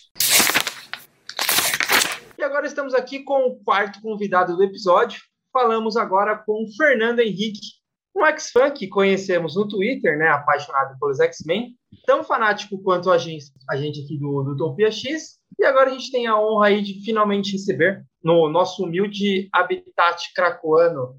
Por favor, seja bem-vindo, Fernando, se apresente, fale aí o- o- os seus arrobas de Twitter, Instagram, sinta-se à vontade aí para, de repente, estar fazendo um jabá de projetos, o momento é seu. Bom, eu queria dizer que eu não sou tão fanático, porque eu plantei a plantinha de Krakoa, que deu Craconini, e eu tomei, né, o chazinho, então eu tô normal. É, sou muito fã do, do, do podcast, né? Escuto regularmente. Não todos os episódios, tem alguns que não me dão muita vontade de assistir, porque tem coisa que eu não gosto, tem coisa que eu cansei de escutar sobre. entendeu?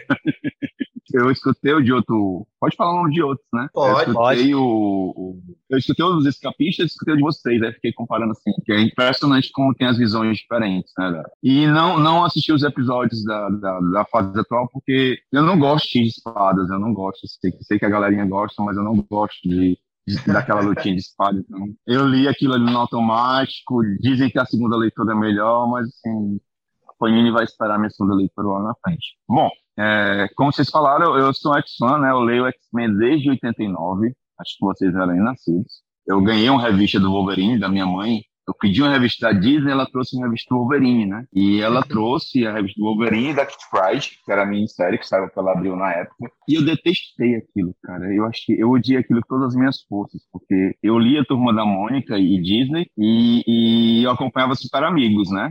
Que era o que tinha de super-herói na época e não tinha tido a febre ainda dos, do, Super Sentai, então o que a gente tinha na época era Super Amigos. E aí eu, eu pego aquela revista, ela me dá número 2, e vem aquele cara que tem aquele cabelo esquisito, que anda num carro normal, que não tem uma base, que não voa. Aí uma menina super chatinha, que segurou uma espada a noite toda e não sabe o que é mais ou menos aquilo. E eu li aquela edição e detestei, joguei assim pro lado, ah, não quero saber disso aqui não. E aí emprestei para um amigo meu, e eles dizem, ah, esse, esse cara aqui é aquele cara da Guerras Secretas e tal. Eu disse, ah, é, Guerra Secreta. E a gente foi atrás da número um, né? E aí a gente descobriu que ele era X-Men, a gente foi atrás das X-Men, a gente começou a comprar X-Men por causa dessa minissérie. E aí surgiu a paixão, né? Eu comecei a entender realmente. A minissérie é muito ruim, até porque ela é muito mal desenhada, né?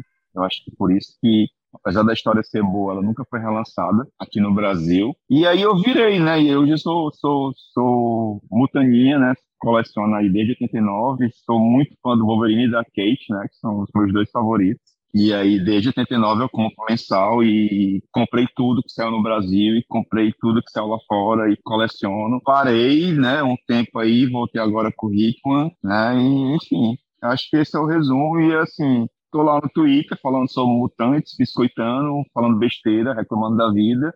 E de vez em quando eu faço umas streams é, sobre fases mutantes, sobre as coisas. E aí, nessa época das streams, foi que eu comecei a ganhar muito seguidor e a galera começou a me seguir por conta dos quadrinhos, né? Mas, mas acho legal, assim, às vezes eu tô sem fazer nada e eu começo a fazer uma threadzinha e começo a colocar as curiosidades, a galera começa a compartilhar e, e, e foi, né? Já fiz thread lá do Homem-Aranha, já fiz thread de todas as formações dos X-Men, já fiz thread de todos os títulos dos X-Men e a galera gosta e, enfim, e a galera acha legal e eu faço de vez em quando, só pra fazer mesmo. Eu não tenho site, eu não tenho blog, eu não tenho podcast, eu só sou um fã mesmo que, que gosta de ficar lá colocando o que eu li, o que eu, que eu coleciono. E fico muito puto quando eu, quando eu, quando eu vejo gente falando besteira assim, na internet, gente que, que não leu, que, que, que reclama de coisas, sabe? E, e, e, e, sou muito, e sou muito putinha da cronologia, sabe? Assim, como eu li tudo, eu fico muito chateado, por exemplo, é, com gente que, que eles dão para escrever os títulos e não lê as coisas e ficam fazendo merda com os personagens. Eu acho uma puta falta de respeito, né? Quando você vê a entrevista de Scott Lobdell, que ele fala assim, ah, é porque eu peguei aqui sempre para escrever e eu não vi aquele personagem sendo daquele jeito. Disse, filho da puta, de um cara que escreveu 17 anos o título, a tua obrigação é respeitar o que ele fez, não tu não reconhecer o que o cara, o que o personagem não é na tua visão, né? E é mais ou menos isso, são revoltadinho mutante. Bom, acho que você já até, inclusive, é, adentrou meio que qual que seria a minha pergunta, que era quando que você começou Alex Men, né? Então, já deu ali um overview, né? Então, você comprava mensal ali no, começo dos anos é, 90 pela Abril. É. E dessas fases que você acompanhou, então, acho que qual que você considera a melhor fase? Por exemplo, agora, os anos 90? Só, só voltando para a pergunta, só voltando para a pergunta, depois da minissérie, aí eu, a primeira mensal que eu comprei em banca foi X-Men 20, que é a Bendita Guerra das Guardianas, né? E acho hum. é fantástico, saiu agora encadernadão lindo, né? E eu comprei assim, tendo um orgasmo, porque eu nunca achei que aquilo ia ser em formato americano e tal. E aí eu comprei a X-Men 20 e virei rato de, de, de, de, de buscar as antigas, né? E aí fui completando a coleção e tal. E, assim, de, da X-Men 20, da, de 1990 até para cá, eu comprei tudo nas mensais, só parei realmente na fase. No final da fase Utopia, lá no começo do Bendis eu parei porque realmente não deu, né? O Bendis não entra, enfim. E aí as fases posteriores foi o boicote dos X-Men, né? Vocês comentaram lá no episódio 1 aqui do podcast que é notoriamente um boicote, que não tem como ser tão ruim, que é o pior de X-Men da vida toda. E voltei agora pro Hickman, né? E aí, na, voltando para a segunda pergunta, é, eu sempre vou ter um carinho especial pela fase que eu comecei a ler, né? Que é aquela equipe depois da, da, da morte da Jean, né? E é liderada pela Tempestade. Na verdade, quando eu comecei a ler, a equipe é liderada pelo Noturno, a galera esquece isso, né? Quando a Tempestade perdeu os poderes, o líder era o Noturno, mas ele era um líder que ficava o tempo todo se questionando o papel dele, se ele realmente merecia ser líder e tal. Até que a Tempestade voltou e falou assim, tá, você líder dessa porra mesmo sem poderes e tal, o Noturno fica na tua chorando pelo teu Deus.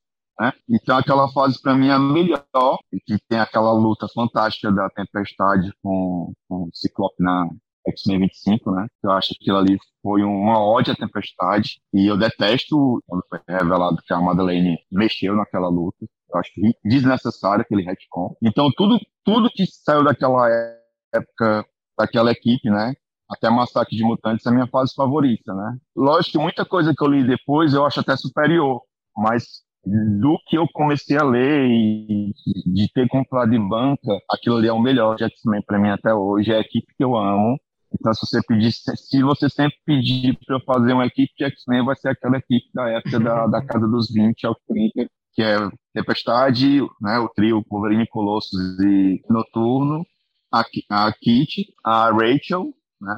Então, para mim, aquela ali é a equipe e a Vampira, né? Eu sempre esqueci da Vampira. Eu achava a Vampira a personagem inferior na época. Ela melhorou muito com o tempo, mas ela era bem esquisitinha no começo. É, então, para mim, aqueles ali são os X-Men com o Ciclope aparecendo de vez em quando, né? O que eu achava fantástico na fase do Claremont, né? Você tinha uma equipe de sete personagens e os X-Men apareciam. Então, assim, quando aparecia um Destructor na, na, na, edição era fantástico. Então, hoje, tipo assim, ai, todo mundo é X-Men. Eu acho isso chato. Então, eu gosto muito daquela, daquela ideia de que o Claremont você via que você não quer ser X-Men, né? Você é selecionado para ser X-Men. Tem que fazer por onde ser um X-Men.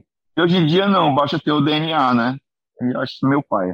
É, a gente, a gente inclusive, principalmente o Caio, muitas vezes ele uh, acho importante diferenciar, porque hoje em dia realmente parece que mutante é sinônimo de X-Men, né? E o Caio ele gosta bastante de também pontuar isso nos episódios, que uma coisa é um mutante, outra coisa é um X-Men, né? E hoje em dia tá realmente meio bagunçado. Acho que principalmente por conta do, de tudo que aconteceu depois de, do dia M e tudo mais, né? Uh, onde os mutantes restantes acabaram sendo uh, ali juntados junto com, é, com o Ciclope em Utopia. Acho que isso colaborou para as pessoas também, para qualquer um ser X-Men, né, para ter um pouco disso. Mas eu concordo com, com o que você falou agora de que uh, esse aspecto do Claremont era bem interessante, né? De fazer vários mutantes voltarem aos X-Men, às vezes mesmo sem querer, mas serem tragados, às vezes por uma responsabilidade moral, ou às vezes porque se viam no meio da confusão, ou às vezes porque tinham que se provar para si mesmos, né? Tinham vários motivos possíveis que podiam fazer um, um dos mutantes ali uh, retornar à equipe. Mas você falou uma coisa interessante no começo que eu queria puxar, uh, que é de você ser fanático pela cronologia, né? E atualmente a gente tem muito uh, um movimento de leitores que são meio que contrários a cronologia, que falam que preferem histórias mais fechadas, uh, que simplifiquem para novos leitores. E principalmente nos primeiros episódios aqui do Utopia X, eu e o Caio a gente comentou bastante sobre como a gente gosta da cronologia e tem um pouquinho de raiva desse discurso anti-cronologia nos quadrinhos de super-herói. Uh, o que, que você acha disso, desse, de toda essa conversa sobre como a cronologia, entre aspas, o que as pessoas falam, né? Atrapalhar uh, as histórias ou o que os autores podem fazer com certos personagens e que o ideal seria uh, minisséries mais fechadas e tudo mais. O que, que você acha disso? Cara, eu, eu tenho duas coisas para falar sobre isso. A primeira é o seguinte: é que tem uma novela. Né? É tipo Dallas, aquele seriado que ficou 30 anos em cartaz, então assim, você, você sabia que era uma, uma série sobre a vida do JR, então aquele personagem que começou bebê, na penúltima, na última temporada ele tá com 30 anos. Né? Então, tudo que aconteceu na série é importante porque ele, porque ele é hoje, no final daquele, daquele seriado. Então, assim, X-Men é uma novela, então, assim, eu não posso ficar apagando as coisas da novela. E eu comecei a X-Men em 89, X-Men de 63.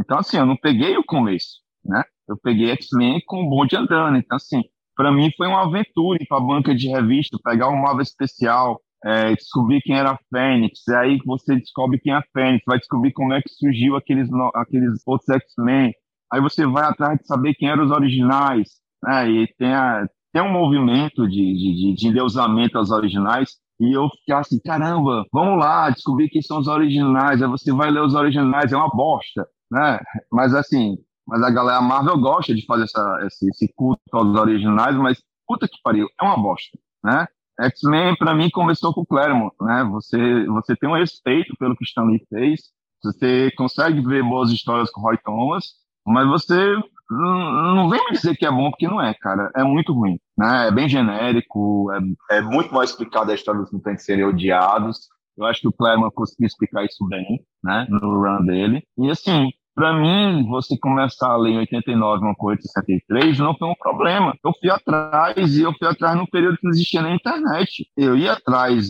e, e, e, era uma aventura, e era gostoso descobrir. Era gostoso a, a, a, a de vez quando ela lançava umas fases assim, meio louca, né?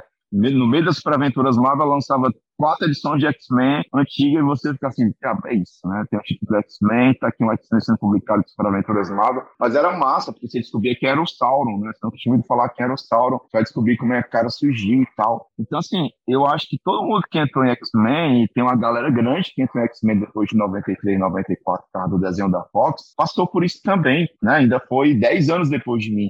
E a galera curte isso. Eu acho que quem fala que cronologia atrapalha é gente preguiçosa. E assim, me desculpa, cara, se você é preguiçoso, quadrinhos não é para ti, né? Vai assistir outra coisa, vai ler outra coisa, vai ler coisa fechada. Mas, assim, a gente está acompanhando um, um, universo que é, entre aspas, coeso desde 61, né? A Marvel prima muito por isso, né? Por manter o universo dela. Alô, DC, vai merda, né? É, é, e eu acho fantástico. Assim, tem histórias que são invalidadas? Tem. Mas tem histórias, mas, assim, no, no contexto, tudo vale, né? Se você pegar, por exemplo, Demolidor, quando eu comecei a ler Demolidor, a história do, do irmão gêmeo pós-Demolidor, todo mundo dizia que ela era ignorada pelos autores atuais. Aí vem um cara nos anos 2000 e traz o irmão gêmeo, entre aspas, do Demolidor de volta, e aquilo não é mais ignorado. Então isso é bacana, isso faz parte da cronologia. Né? Então eu acho que é isso, é uma novela e eu acho que a cronologia ela tem que ser um estímulo para você ir atrás, se você realmente gosta daqueles personagens, quer saber da vida dele todas. E assim, ao longo da vida você conhece pessoas e você não é obrigado também a saber tudo da vida daquela pessoa. Se você começa a ler X-Men hoje, quer saber só a partir do ponto de hoje, eu acho que também é uma aventura. Você começa a viver a vida daquelas pessoas a partir de hoje. Quem faz esse discurso anti-cronologia, ou que a cronologia amarra, ou que ela. É gente que não curte quadrinho como deveria curtir. Eu acho que é um, um, uma mídia, né? é um gênero textual que implica em você é, ir atrás disso e e, e, e, falo de novo, é preguiça, porque vocês hoje aí tem o Wikipedia, tem um monte de site, tem o Rich Comics Online, então assim, é só querer. Cara, me dá um abraço. dá um abraço aqui virtual. uh, eu, gosto, eu, eu, gosto muito desse disco, porque é, no sentido de que é, o, é um sentimento próprio também. E duas coisas que você me falou que me desperta isso. Uma coisa que você falou que era gostoso você é, ir atrás das coisas que você não tinha uhum. visto antes. É, isso foi muito real comigo também, com uma diferença que eu ainda. É, eu sou talvez um pouco mais novo que você. É, eu comecei a ler no começo dos anos 2000. E aí eu tinha a internet como aliada. E já tinha, aqui no Brasil tinha um movimento já muito forte de, de amantes de X-Men, que eles contribuíam muito em ajudar na cronologia.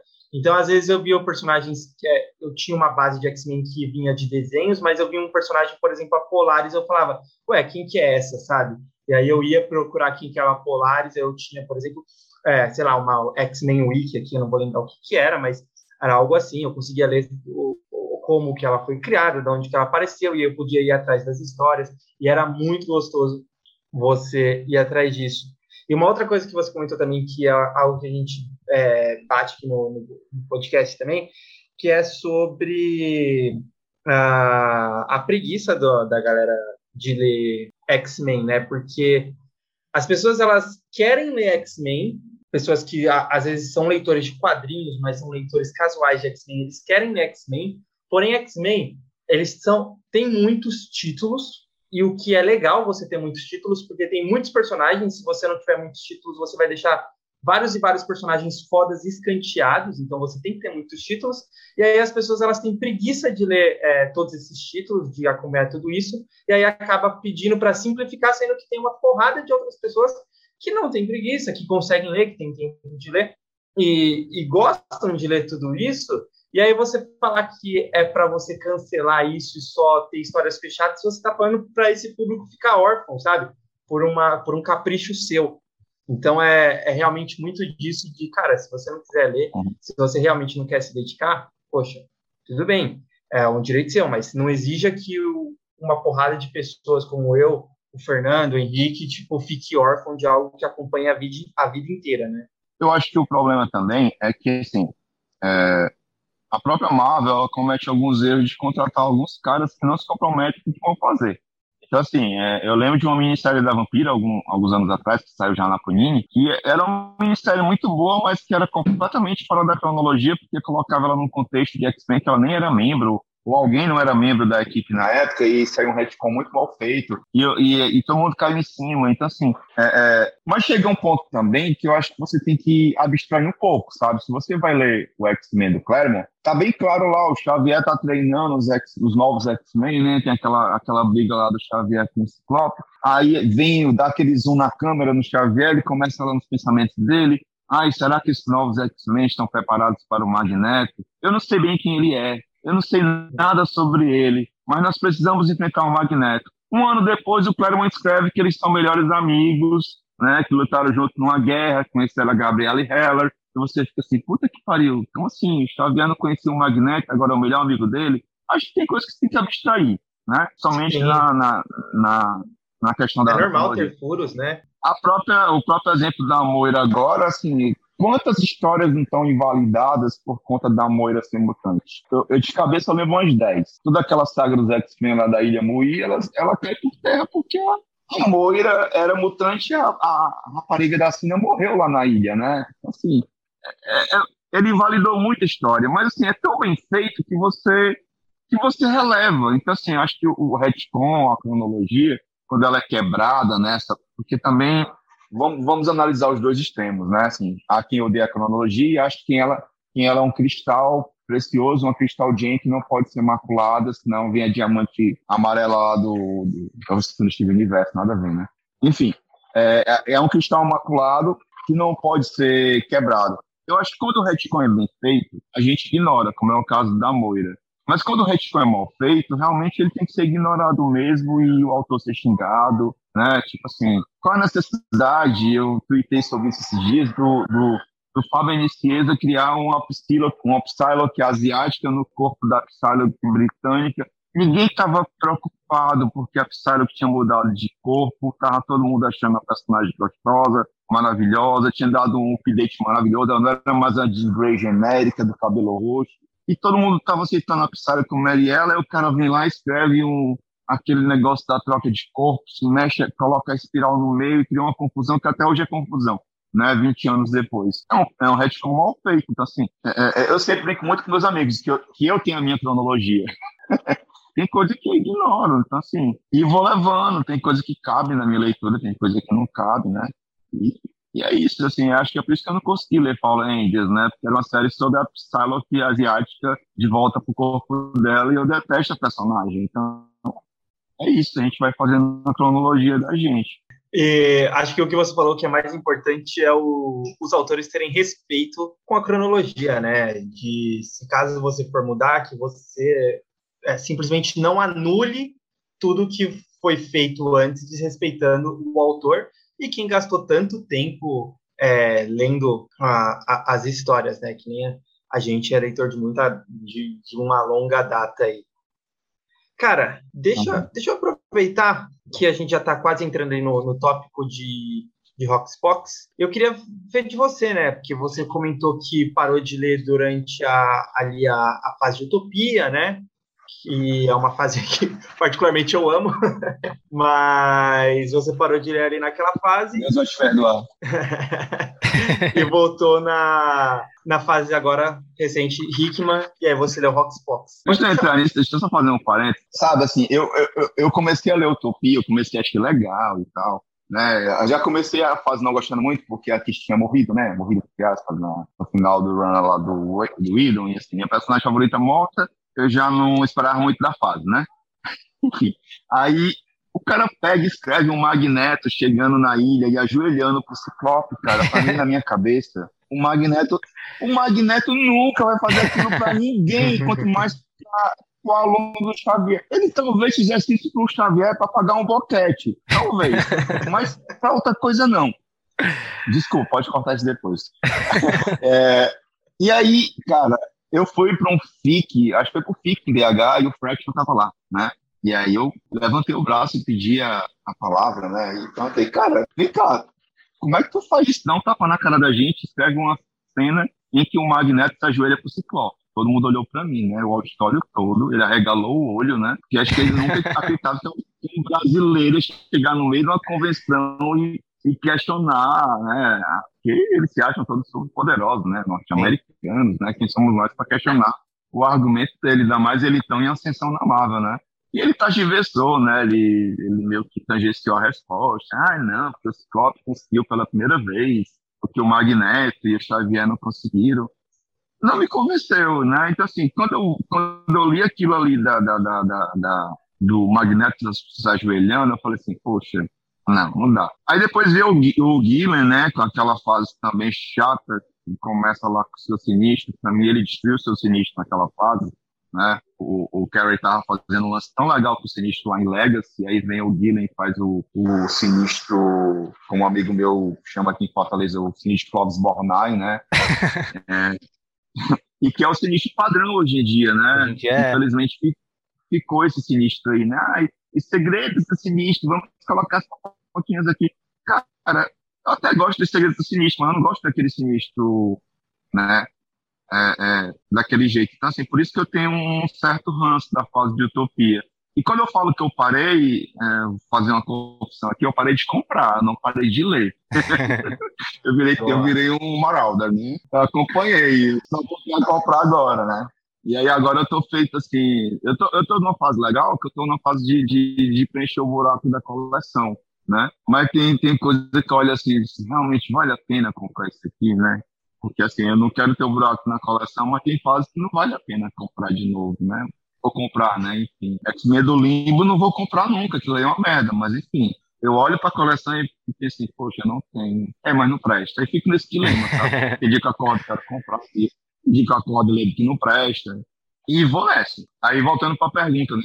Porque eu fugi da pergunta. É, sobre House of X, Power of X. Faz a pergunta de novo, era o que eu gostei, como era. É, era na verdade, como foi para você, na verdade, é, quando você começou a ler a, a minissérie Roxbox e o que ela representou em questão de gerar expectativa também para o que é, que há de vir e também construindo algo totalmente novo referente ao que era a fase anterior a ela, né? Que era aquela época que os X-Men estavam jogados lá no, realmente no limbo. Então, é, é, como eu falei para vocês, eu parei de comprar, né? Mais ou menos na fase Utopia, ali por volta da casa do Stein, na, na primeira série da Panini. É, e aí eu acompanhei a, a, a, as, as séries virtualmente, mas não, nenhuma delas me deu vontade de voltar a comprar, né? É, Achei a fase do, do, do Fraction fraca, achei a fase do Gillen muito fraca, né?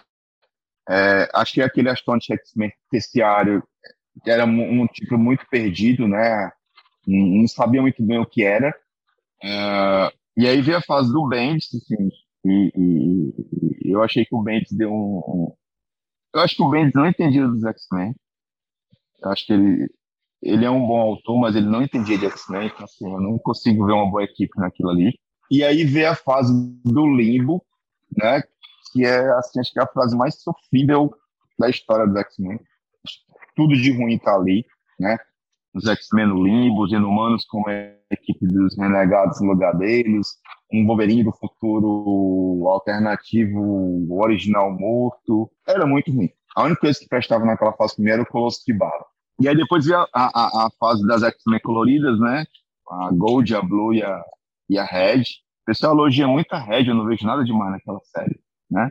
Acho ela só ok, assim, eu gosto muito da Jean, mas assim, era mais uma política inimiga, mais uma nação, enfim, achei muito genérica. E tem a fase Gold, que, que, que o cara colocava lá a, a, uma equipe maravilhosa, eu acho a, equipe da Gold fantástica, porque lembra muito a equipe que eu falei no começo do episódio, né? Que eu, que eu amo, apesar de ser o Wolverine genérico. E a primeira vez que a Kit, tá, a primeira vez que a Kit estava sendo a líder da mansão, né? Porque ela já tinha sido líder em alguns momentos esporádicos, que era uma coisa bem legal no Claremont, né? Tipo assim, tá o Wolverine, a Kit, outra pessoa numa missão lá com o Quarteto Futuro, Aí o Wolverine fala assim, você é a chefa. Aí ela fala, não, mas você tá na equipe mais tempo. Ela assim, é, mas eu não sou líder, eu sou o que mata. E esse era o Wolverine que eu conheço, né? Enfim. E aí tem essa fase, aí quando eles relançaram Fabulosos X-Men, naquela fase do Rosenberg, né? Eu comecei a ler online já pensando que ia comprar, porque as imagens eram fantásticas, né? E aí eu acho que o cara já sabia que aquela fase dele era uma fase tapa-buraco, né? E aí ele começou a matar todo mundo. Tem aquele episódio da transfobia com a, com a Lupina. E aí é, é, eu tenho um amor e ódio por aquela fase, porque a primeira fase que os Novos Mutantes realmente viram X-Men de verdade para valer. Basicamente a equipe é o Ciclope, o Wolverine e os Novos Mutantes, né? Eu gosto disso. Mas a, a, a, aquela sacanagem que o autor fez de, de matar toda a edição dois personagens ficou cansativa. E aí você fica mais puta ainda quando você sabe que ele já sabia que o Rickman ia trazer todo mundo de volta. Então, assim, você viu para quê? aquela fase do Rosenberg, né? É um grande tapa-buraco de 12 meses. E aí, quando anunciaram as coisas do Hickman, né? Foi um anúncio bem estrondoso, assim. Não sei se vocês lembram, mas tinha vídeo no YouTube, né? Tinha entrevista dele, uns vislumbres dos PowerPoints que ele tanto adora. Ele disse, poxa, esse cara fizer o que fez em Quarteto Fantástico, vai ser massa. Os Vingadores dele eu acho meia boca, tá? Eu sei que, que o Caio gosta de, dos Vingadores dele, né? É o Henrique. Não sou eu, Eu, eu, Ah. não gosto. É o Henrique. É o Henrique. E aí eu disse, pô, se ele fizer metade do que ele fez no Quarteto Fantástico, vai ser uma fase boa. E aí, quando você lê a primeira edição, aquele soco no estômago, né? Porque, cara, eu acho que é diferente de tudo que foi feito antes dos X-Men. O cara conseguiu, né? Ele conseguiu dar uma revitalizada na franquia, e aí você ficava se perguntando, aí o cara, o cara consegue transformar personagens que foram buscas em interessantes, né? Ele consegue transformar o meu novo mutante favorito, que é o Cifra, num personagem que é essencial para a fase, né? Eu sou corporativista, tá? Eu sou linguista, então quando eu vejo que tem um mutante linguista, eu, eu, eu vibro muito, né? Ele consegue, cara, ele consegue respeitar a cronologia, ele consegue trazer todo mundo, ele consegue trazer as coisas mais obscuras para a franquia, ele consegue respeitar todas as fases anteriores. Eu acho fantástico no Hickman, sabe? Assim, você vê que é um cara que parou para ler tudo que foi escrito, né? Então, assim, se, se metade dos caras que eu citei aqui, o tal do Cullen Bunn, o tal do Gillette lá, do, do o Fraction, se eles tivessem lido metade do que o, Hickman leu de X-Men, não teria sido fase tão meia boca, mas não, não tinha tido esse, esse ato de 10 anos de X-Men sofrível. Então, acho que foi um divisor de água assim, né? O, o cara fez o retcon dele, né? Da, do lance lá da Moira. Ele fez consciente que ele ia invalidar algumas edições, né? Mas ele aquela coisa de, de você saber cortar a, a própria carne, mas com benefício maior. E, e eu acho que ele trouxe conceitos novos. A sacada do Power of X, né, que são as potências, né, e não os poderes, é, é, é uma sacada muito massa. Eu acho que se perde um pouco isso na tradução, mas para quem tem o mínimo de conhecimento de inglês, eu achei fantástico. E quando eu li, eu adorava House e detestava Power, né? Detestava Power porque eu achava, assim, eu não gosto da, da, da, da Sentinela Ômega, eu acho um personagem ruim, é fogo dos anos 90, assim, dos piores. Eu não gosto uh, uh, uh, demais a futuro alternativo, né? Mas aí quando você chega na última edição, que futuro alternativo não é o futuro alternativo, é uma das porras das vidas, da vida da Moira, caramba, o cara conseguiu me enganar cinco edições. Aquilo foi muito massa. Então, assim, aí eu voltei li tudo. Puxa, agora Power tem outro sentido e é tão bom quanto House, então as duas ministérios são muito boas, né? Só não entendi porque lá no meio da ministério tem uma, um, uma loucura que é, você vai lendo um, um, dois, dois, aí tem uma hora que você lê, acho que a dois e a três de um, e depois que vai para a terceira de outro, ele faz uma inversão, acho meio confuso. E não entendi porque ele fez aquilo. Mas olhando tudo, né, assim, os conceitos que ele jogou, aquilo que ele criou, a arte que é maravilhosa. E, cara, você tem seis meses de X-Men com duas edições por mês, que eu acho que é o que todo fã de X-Men queria, né? Você ter duas edições, um controle editorial ali perfeito, tudo amarradinho, os personagens com voz, com personalidade, né? E aí eu acho que ele abriu um universo maravilhoso e não cumpriu a, o que ele prometia, né? Mas eu acho que não por culpa dele, mas eu acho que é uma mudança de paradigma e eu estou muito feliz que, assim, ele não conseguiu cumprir o que ele se propôs, né? A gente está sabendo que ele está sendo chateado com a Marvel, mas, assim, pelo menos vão respeitar o que ele fez, né? Pelo menos está sendo anunciado aí, eles continuem Krakoa. O meu grande medo era isso, né? De simplesmente voltar todo mundo para a mansão como se tivesse acontecido nada, e se acontecesse isso, acho que eu parava de vez. Quando você fala de Roxbox e como foi uma mudança, né? Eu vejo muito, uh, assim, três, principalmente, momentos da cronologia X que uh, revitalizaram toda a linha e trouxeram mudanças significativas, né? O Giant Size, né, do Len Wayne, com uh, depois a vinda do Claremont, todo o run do Claremont, dá até pra gente pensar também, dentro do run do Claremont, algumas mudanças de paradigma e também os acréscimos de outros títulos que foram vindo, uh, principalmente nos anos 80. Posterior a isso, teve a fase do Jim Lee, né? Que, querendo ou não, gostando ou não, principalmente visualmente, e aí também, gostando ou não visualmente, eu, eu não sou um grande fã dos anos 90, mas uh, foi uma, um, um, grande boom, né? Foi um momento de atrair novos leitores, foi um momento de uh, mudanças editoriais também e tudo mais. Aí teve a fase do Morrison, né? E agora tem a fase do Hickman. Então vejo esses quatro momentos como os principais, as principais mudanças de paradigma na linha X. E, e eu, eu, eu, penso, né? Se eu tivesse vivido, porque eu, como leitor, comecei também meados dos anos 2000. Uh, ah, se eu tivesse vivido o, o início lá do, da era Claremont, se eu tivesse vivido o início do, da fase do Jim Lee, se eu tivesse vivido o início da fase do, do Morse, quando eu comecei a ler também, já era uma coisa que tinha finalizado. Uh, se eu tivesse vivido todos esses inícios, inícios de fases, uh, eu teria ficado muito empolgado uh, em todos eles, né? E então a do Hickman agora, que, é, independente de achar bom ou ruim, para além disso, tem o lado de que é uma coisa que a gente viu antes quatro, é, três vezes apenas, né? Em, e nem foi a cada década, né? É, é uma coisa rara de se ver. Uh, e os X-Men uh, é, é uma linha, né? Toda a linha editorial uh, voltada para os mutantes, é, é, é muito bem-vindo esse tipo de mudança nessa linha, né? Então, eu acho que por si só já empolgaria uh, por esse aspecto, né? Mas aí, como você falou, Roxbox, além de tudo, é uma obra fantástica, né? Então, uh, a gente acaba ficando muito empolgado mesmo depois de tudo isso. Eu só queria fazer esses acréscimos, mas eu sei que o Caio vai fazer uma pergunta agora sobre o que vem na sequência, então, a Hora do X, né? Uh, quais eram suas, suas expectativas depois que você terminou de ler Roxbox? Eu tinha expectativa, primeiro assim, é, eu achei o, o título do X-Men, do, do Hickman, muito. Como é que eu posso dizer? Tô procurando adjetivo para não ser surrado na internet. Eu achei um, um título instável. Instável, né? Eu esperava uma equipe de X-Men, só resolveram isso agora com, o Dugan, muito mal resolvido, diga-se de passagem. É, mas assim, a gente esperava uma equipe de X-Men, mas aí o cara faz um título de one shot e, e, eu acho que isso meio frustrou a galera porque não teve o um nível, né? Então ele começa lá com a família Summers, depois a família Summers vai passear, aí tem edições fantásticas, né? Aquela edição é, da, da, da Mística, acho que é a melhor de todas. Puta que pariu, que edição foda. É, aquela edição do Apocalipse, o Magneto e o Xavier também é muito foda. Mas aí no meio o, o cara coloca lá os Novos Mutantes, que é uma edição muito boa, mas que você vê assim, caramba, o cara tá resolvendo o plot lá da série dos Novos Mutantes aqui na série dos X-Men. Se o cara tá lendo só X-Men, não vai entender que merda é essa. Eu imagino então, que assim, você adorou aquela do Vulcano. Ai, cara cara, aquilo ali para mim não existiu. Né? ah, inclusive na releitura eu pulei aquilo ali, não dá para ler aquilo de novo, né? Assim. E assim, me coloca um artista muito fraco. O Yu é muito fraco. Puta que pariu, assim.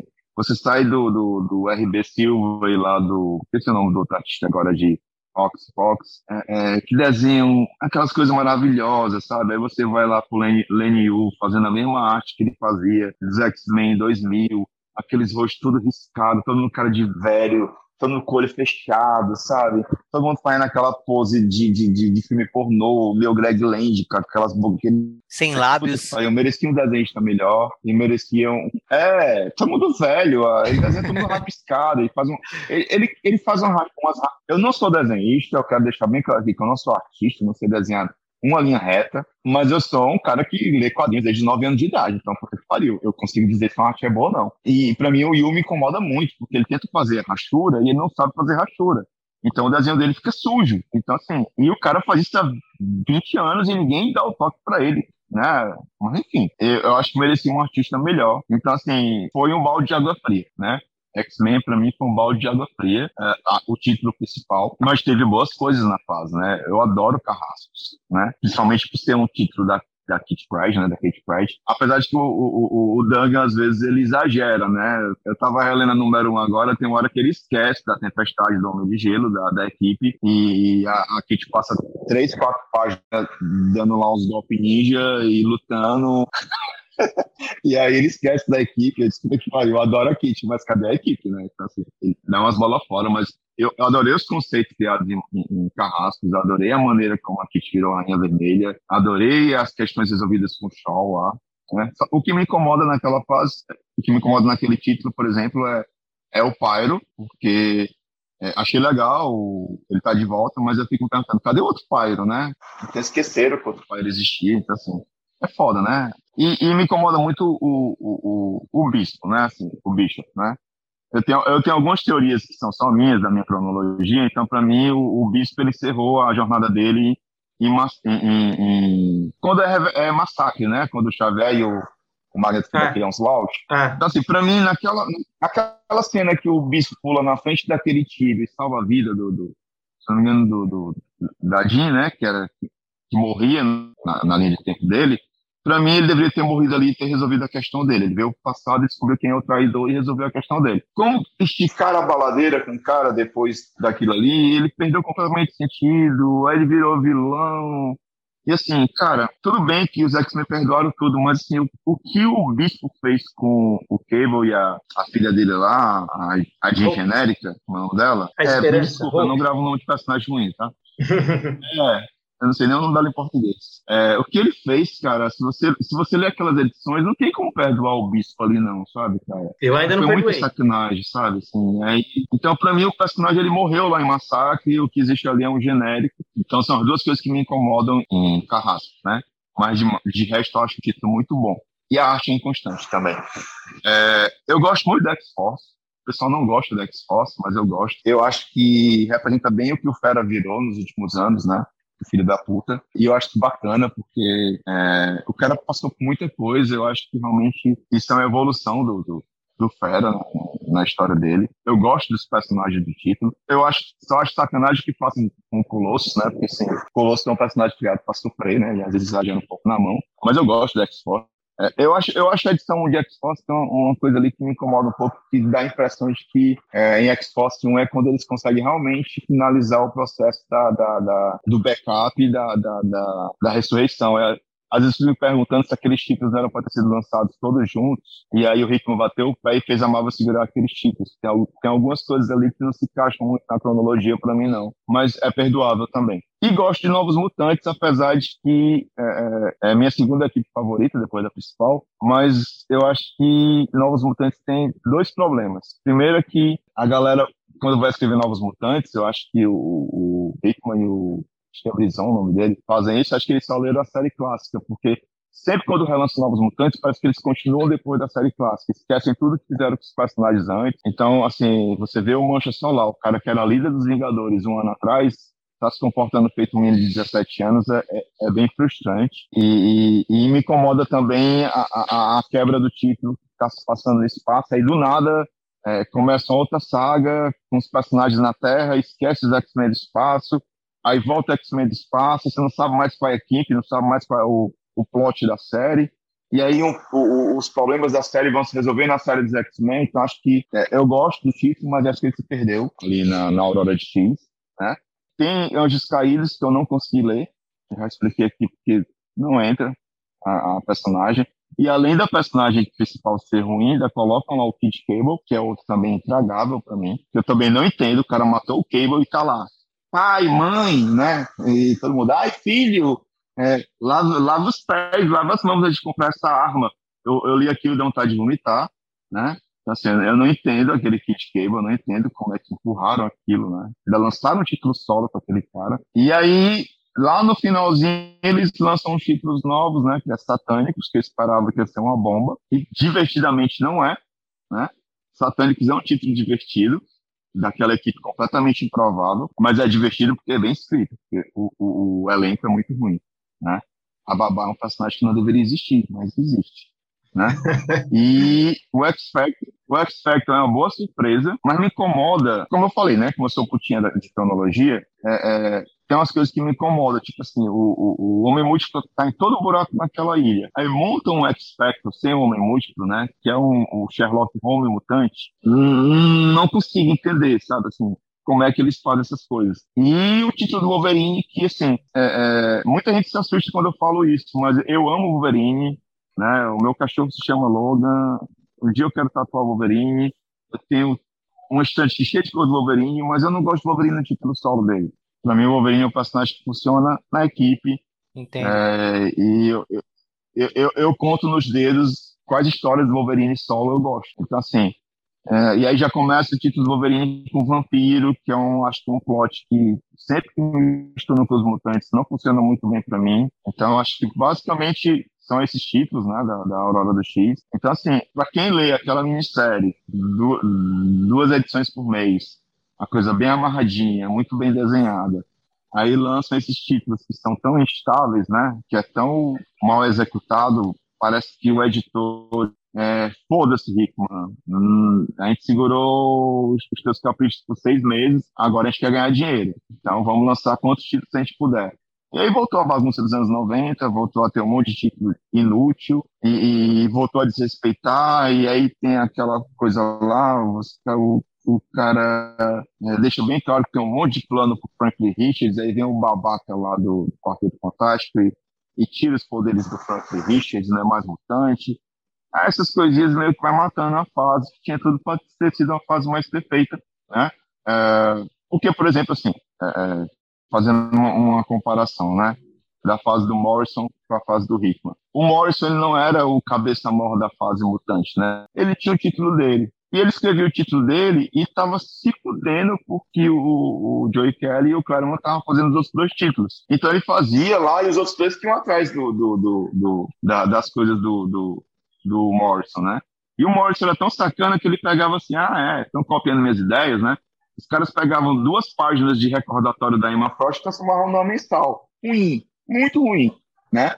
E aí ele disse assim, ah, tá usando minhas ideias, depois vamos se vingar aqui. Aí o cara pegava o, o, o, Bishop, o Bishop e a, e a Sábia lá do Extreme X-Men, que era um título ruim, e levava os dois para New X-Men e, e, escrevia os dois completamente diferentes, de uma maneira super incrível e fantástica, e esfregava na cara do Claremont, tá aqui, ó, tá pegando minhas ideias, vou te mostrar aqui como é que faz. Aí escrevia duas histórias fantásticas com dois personagens que estavam sendo mal escritos no outro título. E aí no Hickman nós temos um cara que está escrevendo a, a, série principal, mas que está dando as ideias para outros caras conduzirem o, o plot gigante dele, só que ele, ele perde o controle disso, né? Porque os caras fazem as coisas uh, uh, diferentes e aí o cara lá do outro núcleo da Marvel desfaz uma coisa que ele está fazendo em X-Men. Então eu entendo a raiva que ele deve sentir, né? Eu no lugar dele estaria muito puto. Né, com tudo que a Marvel fez, né? Porque eu tenho certeza que quando ele assumiu a, a, a franquia, é, é, foi prometido um controle criativo para ele, que ele teve em Quarteto e Vingadores, que ele não teve né, em X-Men. Então, enfim, é, é, é, chega um ponto que você vê a Aurora do X como um balde de água fria, né? Porque a Ministério prometeu muito e a Aurora do X é um, uma confusão, é um samba do pelo doido, um monte de título próprio nascendo nada e, e, e, o controle criativo se perdeu e eu acho que se perdeu muitas ideias. É tanto que agora está saindo Inferno e, e, e, chegou no ponto que você lê as duas minisséries e vai ler Inferno e seja feliz. Né? Eu acho que muita gente, se fizer isso, vai ser muito feliz. Porque as mensagens realmente ficaram muito, muito a dever do que foi prometido no final da minissérie. Das que você comentou, uh, quer dizer, você comentou todas, eu acho só faltou comentar Excalibur. O que, que você achou de Excalibur? Ah, porque não existe. É, é um devaneio, estão enganando você não existe. Excalibur é a minha segunda série favorita, né? Sem ser a principal. Então, assim, eu, eu amo Novos Mutantes e amo Excalibur. Mas, assim, você pega um Excalibur que tem o Apocalipse. Porque, assim, me desculpa, quem começou a ler X-Men com, com desenho, mas eu sou do tempo que, que Apocalipse era um bucha do X-Factor. Né? Ele só foi enfrentar os X-Men uns 10 anos depois lá na canção do Carrasco. Então, para mim, nem inimigo dos X-Men ele era. Né? É, e é um cara que toda vida que alguém escreve ele, reinventa o passado dele, e, e, e, o passado dele é uma coxa de retalhos, então, para mim, é um personagem que não é interessante hoje em dia. E, e o Rick ainda conseguiu transformar ele em outra coisa, que é até interessante hoje em dia, né? Mas se você pegar a visão do, do, do, do Apocalipse lá dos anos 90, depois o que foi feito lá com, no título do Cable, aquelas minissérias que contam a origem dele, a origem do seu sinistro, Aí você pega o Apocalipse enfrentando aqueles fabulosos Vingadores. E aí você pega o Apocalipse enfrentando a X-Force lá do Wolverine. São personagens completamente diferentes. Então é um personagem também que não tem consistência nenhuma, né? Aí você pega é, o casal mais chato dos mutantes, que é a Vampira e o, e o Gambit, né? Que eu amo a Vampira, odeio o Gambit. Então achei uma ideia de girico.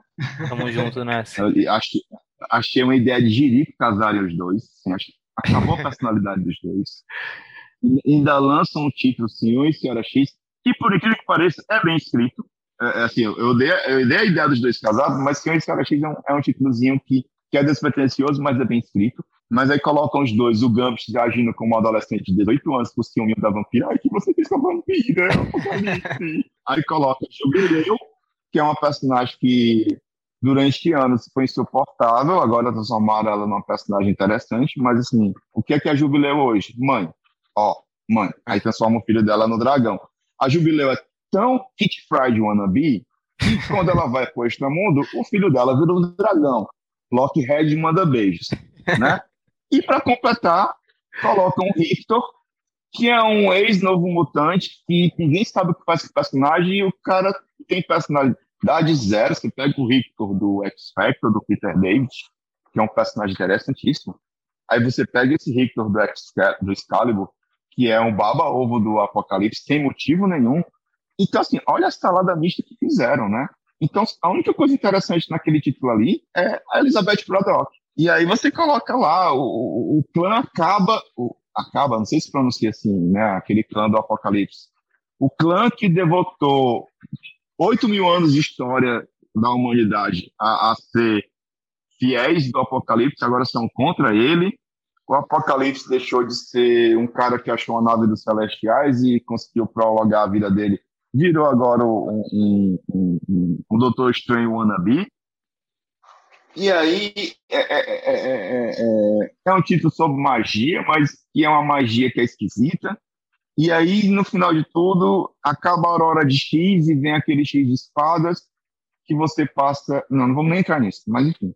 Então, para mim, Excalibur não existe. Assim, eu ignoro aquele título, eu acho o mais fraco de todos, né? E com um elenco muito mal selecionado, né?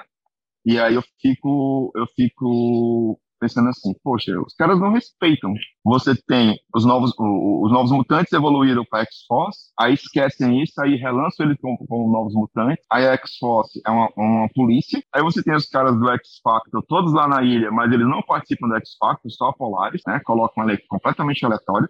Aí você tem todos os mutantes que já foram do Excalibur e eles não participam do Excalibur e colocam uma equipe aleatória. Então, para mim, a escolha de elenco de Aurora de X nos títulos é um balde de água fria. Tem boas ideias, né? Tem coisa que se salva, como eu citei aqui, algumas que eu gosto, mas a escolha de elenco é muito, é tipo assim, vamos fazer diferente. Só que nessa de fazer diferente, eu acho que eles não acertaram. É, fora a troca de títulos, né? Gente, eu tô muito amargo hoje, foi mal.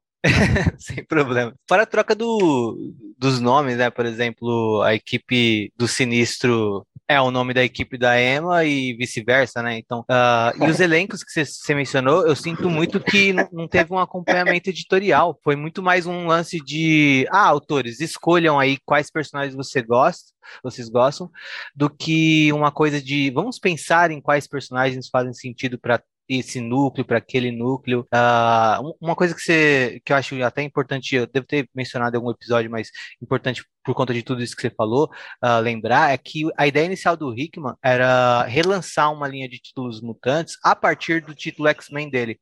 Então, o que ele tinha planejado para o título X-Men dele era uma série que seria realmente uma série de vários one-shot, mas que cada one-shot dele seria ele criando os conceitos para essas outras revistas. Então, ele criaria um conceito de equipe de Excalibur na revista de X-Men, que daria na revista Excalibur. Uh, ele criaria a X-Force na revista X-Men, que daria a X-Force, e assim por diante, né? E e acabou sendo vetado. E uma coisa interessante que você falou é que parecia realmente que ele teria um poder, um controle criativo, né? e principalmente com o título pomposo Head of X uh, que deram para ele. E quando a gente vê na prática, não foi bem assim, né? E acho que uh, tanto o leitor que estava confiando que seria entregue nas mãos dele essa nova fase com a uh, assim com uma importância tão grande ou maior do que a do editor-chefe, e não viu isso na prática, acho que é frustrante para o autor e também para o leitor que estava confiando na visão desse autor, né? E é interessante também que várias coisas que você falou, algumas batem com alguma opinião minha, ou do Caio, ou da Letícia, e outras são diferentes, e como a, até o objetivo aqui do, do episódio é mais da as, dar um momento maior de fala para os convidados, algumas coisas nem, nem, nem vale entrar muito para comentar mais a fundo, porque também a gente quer ter a oportunidade de trazer uh, todos os quatro de volta aqui uh, para falar mais especificamente sobre alguma história e que envolva essas histórias, a quantidade dessas histórias que a gente está falando aqui hoje, né? E aí sim a gente tem até espaço para confrontar ideias, né? Que é um desejo que eu, eu, e o Caio a gente tem desde o início, né? A gente começou só os dois, só que é, por, é, como a gente é leitor de é, que veio de uma mesma época, muitas vezes a gente tem uma visão muito parecida. E de é, vez ou outra a gente discorda em alguma coisa, mas a gente tem uma visão muito parecida, né? Então, o, a gente gosta quando tem uh, mais pessoas falando com a gente para trazer realmente uma pluralidade maior de, de visões sobre o que está sendo lido, né, o que a gente está acompanhando e tudo mais. Então, por exemplo, você falou do o seu sentimento com o casamento do, da vampira com Gambit é o mesmo que o meu. Eu adoro a vampira e uh, eu fiquei muito frustrado de acompanhar a Excalibur e ver o, o Gambit agindo como protetor dela quando ela é muito mais poderosa que ele. Uh, mas aí, outro, eh, por outro lado, por exemplo, uh, eu tenho o, pecado, o guilty pleasure Não, de. É muito mais personagem que ele. É, também. E aí acaba sendo vergonha alheia. Você vê primeiro ele tentando defender ela, segundo ele tentando bater de frente com o Apocalipse. Então. Vocês são contra os românticos. Pode ser. Mas o. E aí tem, tem outras opiniões, por exemplo. Eu só queria dizer que não existe mais romance em Krakow. É tudo putaria agora. É suruba, é, é trisal, é trisal. Aquelas festas, aquelas festas ali no final da, da, dos ministérios é um bacanal que inclusive eu esperava que fosse mais né? eu, esperava que fosse mais uh, explorado esse lado ali que fica implícito ou pelo menos implicado no final de Roxbox, que é um pouco um, deixado um eu pouco gosto, de lado. Eu gosto das entrelinhas ali. É. Desse plot eu gosto das entrelinhas. É legal, é realmente legal. Mas, é, assim, é, por exemplo, minha visão com, com, é, bate com a sua na questão do Gambit com a Vampiro, por exemplo. Uh, já não bate tanto na questão do Cable, por exemplo, eu, eu tenho o guilty pleasure de adorar o Kid Cable. Talvez por uma frustração minha de quando eu uh, esperava ver um, um, um, um quando eu estava lendo a cronologia X uh, na minha adolescência e eu esperava ver um momento que eu fosse acompanhar um, uh, o Ciclope, o Cable e tudo mais. Mas eu entendo também a visão de quem acha forçado. Tem muita coisa forçada que eu gosto, por exemplo, nessa fase, tem outras coisas forçadas que já me incomodam. Uh, mas, enfim, só para pontuar isso de que eu acho que é interessante também deixar você falar mais assim e depois trazer você de volta para a gente bater é, essas visões, comparar melhor e ir mais a fundo em algumas delas. Sabe o meu problema Kid Cable? Porque assim, o, o Cable, aquele personagem quando surgiu, ninguém sabia quem ele era, né? Tem várias teorias, né? A teoria de que ele era o míssel mais velho. Te... É, eu vi até outro dia um tweet de alguém falando que achava que o Cable era o long shot, tendo passado pelo portal do destino. Isso é fantástica, né? Assim. E todo mundo voltou bombado e tra... é, com, com armas, né? E o, long... o Cable apareceu do nada, ninguém sabia nada dele, ele tinha um olho brilhante como long shot. E eu disse, caramba, realmente é uma teoria. E assim, ninguém sabia quem o cara era, até que enfim transformaram ele num clone. E aí o vilão dele era um clone dele. Aí fazem um clone da Era do Apocalipse. E aí depois fazem um outro clone que é ele vindo do futuro matando ele mais velho. Aí eu, puta que pariu, sério? Quantas versões desse cara a gente vai ter, né? Já não tá o suficiente? Mas beleza, vamos ler, né? Vamos ler aqui. Aí, cara, o próprio Rickman faz merda né? Aquela história de mãe e pai, aquela briguinha dele com a Rachel. A mulher foi portadora da a, cara, a, a mulher peitou o Beyonda, sabe? A mulher virou um, uma anomalia temporal para salvar a vida das pessoas que ela ama e está se comportando como adolescente. E aí o cara começa a namorar a clone da, da, da, da Emma Frost, e aí o cara Sabe, assim, é muita cagada em cima de cagada. Se tivesse feito um Kid Cable é, é, como ele e ela na minissérie do, das aventuras de Scott Fênix, né? Porque, na verdade, sim, o, o, o, o Henrique que falou assim, ah, eu queria muito ver o, o, o Ciclope criando o Cable. Mas isso foi feito, né? Tem uma minissérie das aventuras do Ciclope Fênix que, que o, a Jean e o Scott vão para o futuro, né? Depois de casados, eu e eles criam um cable no futuro. Então, assim, eu acho que não precisava disso de novo. Mas já que foi feito, quiseram fazer de novo, fizesse bem feito. Então, assim, o cara vem, ele tem um projeto, ele manda os X-Men originais para o passado. Obrigado, Kid Cable. Qual coisa você fez na sua vida? Talvez por isso eu goste tanto dele. Ó. E aí o cara mata a versão dele, que até agora eu não entendi muito bem como é que aceitaram isso. Mas aí, logo em seguida, os caras retrocedem. Não parece mais que ele é um adolescente, parece que ele é um menino de 13 anos, entendeu? Sim. Então, assim, é muito irritante. Ele é muito irritante. Então, acho que por isso que ele não me entrou. Então, assim, o velhote vai Você não gostou agora, do né? tom, na verdade, né? Sim, sim. Não gostei do tom. É, na verdade, assim, sejamos bem honestos, né? Assim, poucos personagens dos anos 90, realmente, eles, eles envelheceram bem, né? Ah. Porque eles são, eles, eles são os arquétipos esquisitos, né? A truculência, o excesso armamentista, os músculos que não existem no corpo. Então, o Cable ele é, ele é, ele é um produto disso. Então, assim, mas na, na, na série mensal do Cable, eles conseguiram fazer um, um, um background do Cable que é muito interessante, né? O clã Ascani, né? Ele vindo para o passado, a Matilha, assim, conseguiram dar um, um, uma, uma história de fundo para o Cable que transformaram ele num personagem relevante. É, é, teve ideias maravilhosas, adorava o Cable com a tal da cimitarra, sabe? Assim, esqueceram isso, né? Eu adorava o Cable lutando para ficar vivo. Se você imaginar que o cara tem que ficar 24 horas lutando contra um vírus mecânico no corpo dele. Então, assim, deram um, um, um pano de fundo muito massa pro cara, que não deram, por exemplo, um Gambit com um Bispo da Vida, que são tão genéricos hoje quanto eram quando surgiram, né? O título solo do Gambit é sofrível de ler. O título solo do, do, do Bispo é sofrível de ler, Abreu nem fez questão de publicar nenhum dos dois, né? Então, assim, o Cable, ele conseguiu ser um personagem dos anos 90, né, que conseguiu ter um, um background legal, né, interessante, diferente de outros anos 90 que continuam sendo os mesmos e que as séries mensais deles não são tão interessantes, né? É tanto que não foram publicadas aqui no Brasil, ou saíram só uma edição ou duas quando eles interagiam com a equipe principal. E aí você pega um personagem que tem um background foda, né? E, e, e que cada vez que, que, foi reinventado se tornou mais interessante, né? A série dele com a roupa é muito legal, né? Ah, ah, e aí você pega, aí mata o cara para fazer uma versão jovem dele, que é mongol, eu acho que é um retrocesso. Então, por isso que eu, por isso que eu não gosto do Kid Cable. Não sei se você também tem a mesma impressão que eu, mas eu sinto que uh, os autores, eles têm, assim, principalmente dos anos 2000 para cá, eles têm um pouco de preguiça de, de voltar a abordar o Cable uh, com todo o seu background e com tudo que foi criado em relação a ele, né? Eles uh, preferem abordar ele como um personagem que possa agregar ao título, uh, mais por conta do, do que ele representa e dos fãs que ele traz, do que de abordar toda essa história uh, dele no futuro e toda essa mitologia que foi criada. Inclusive, a, a, algumas coisas que você citou são pouquíssimo abordadas, né? Uh, há, há, décadas. O próprio, a própria história dele uh, com, sendo criado pelo Ciclope Jim que você citou é pouquíssimo conhecida e talvez se fosse o Kid Cable não existiria, por exemplo. Ou talvez o Kid Cable podia Sim. ser o, o, o, o, personagem que a gente viu naquela minissérie. Que deveria, né? E aí seria um é. personagem muito mais interessante. Sim. Mas aí, Henrique, eu acho que é, é aquela questão que eu já falei aqui, acho que no comecinho do, do, do programa. Os autores não leem o que foi publicado antes sabe?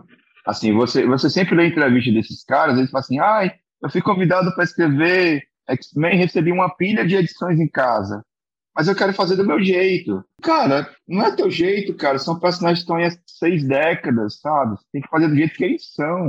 Então, assim, você tem alguns, alguns episódios, assim, Chuck Alce dando entrevista, o cara pergunta lá, fala uma coisa... É, eu lembro muito do DVD da X-Men 2, né? Assim, o cara, os caras vão entrevistar o Chuck Alce né? O cara que escreveu Draco, né? O Homem de Gelo se reconstruindo a partir do mijo.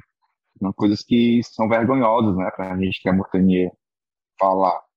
E aí o cara fala assim, fala uma coisa sobre o Noturno que só você sabe. Aí o cara pode falar, porque o Noturno ele tem três pênis. Aí eu disse, sério, a visão que o cara tem do Noturno, a coisa interessante que ele tem sobre o Noturno que ninguém sabe é que o Noturno tem três pênis. Aí eu, foi quando eu vi que ele era um doente, né? E realmente confirmei, né? Aquele casamento dele aquele casamento do Destruto, o Draco, a, o, enfim, o Menino Peixe. É, é, uma fase também muito sofrível, né?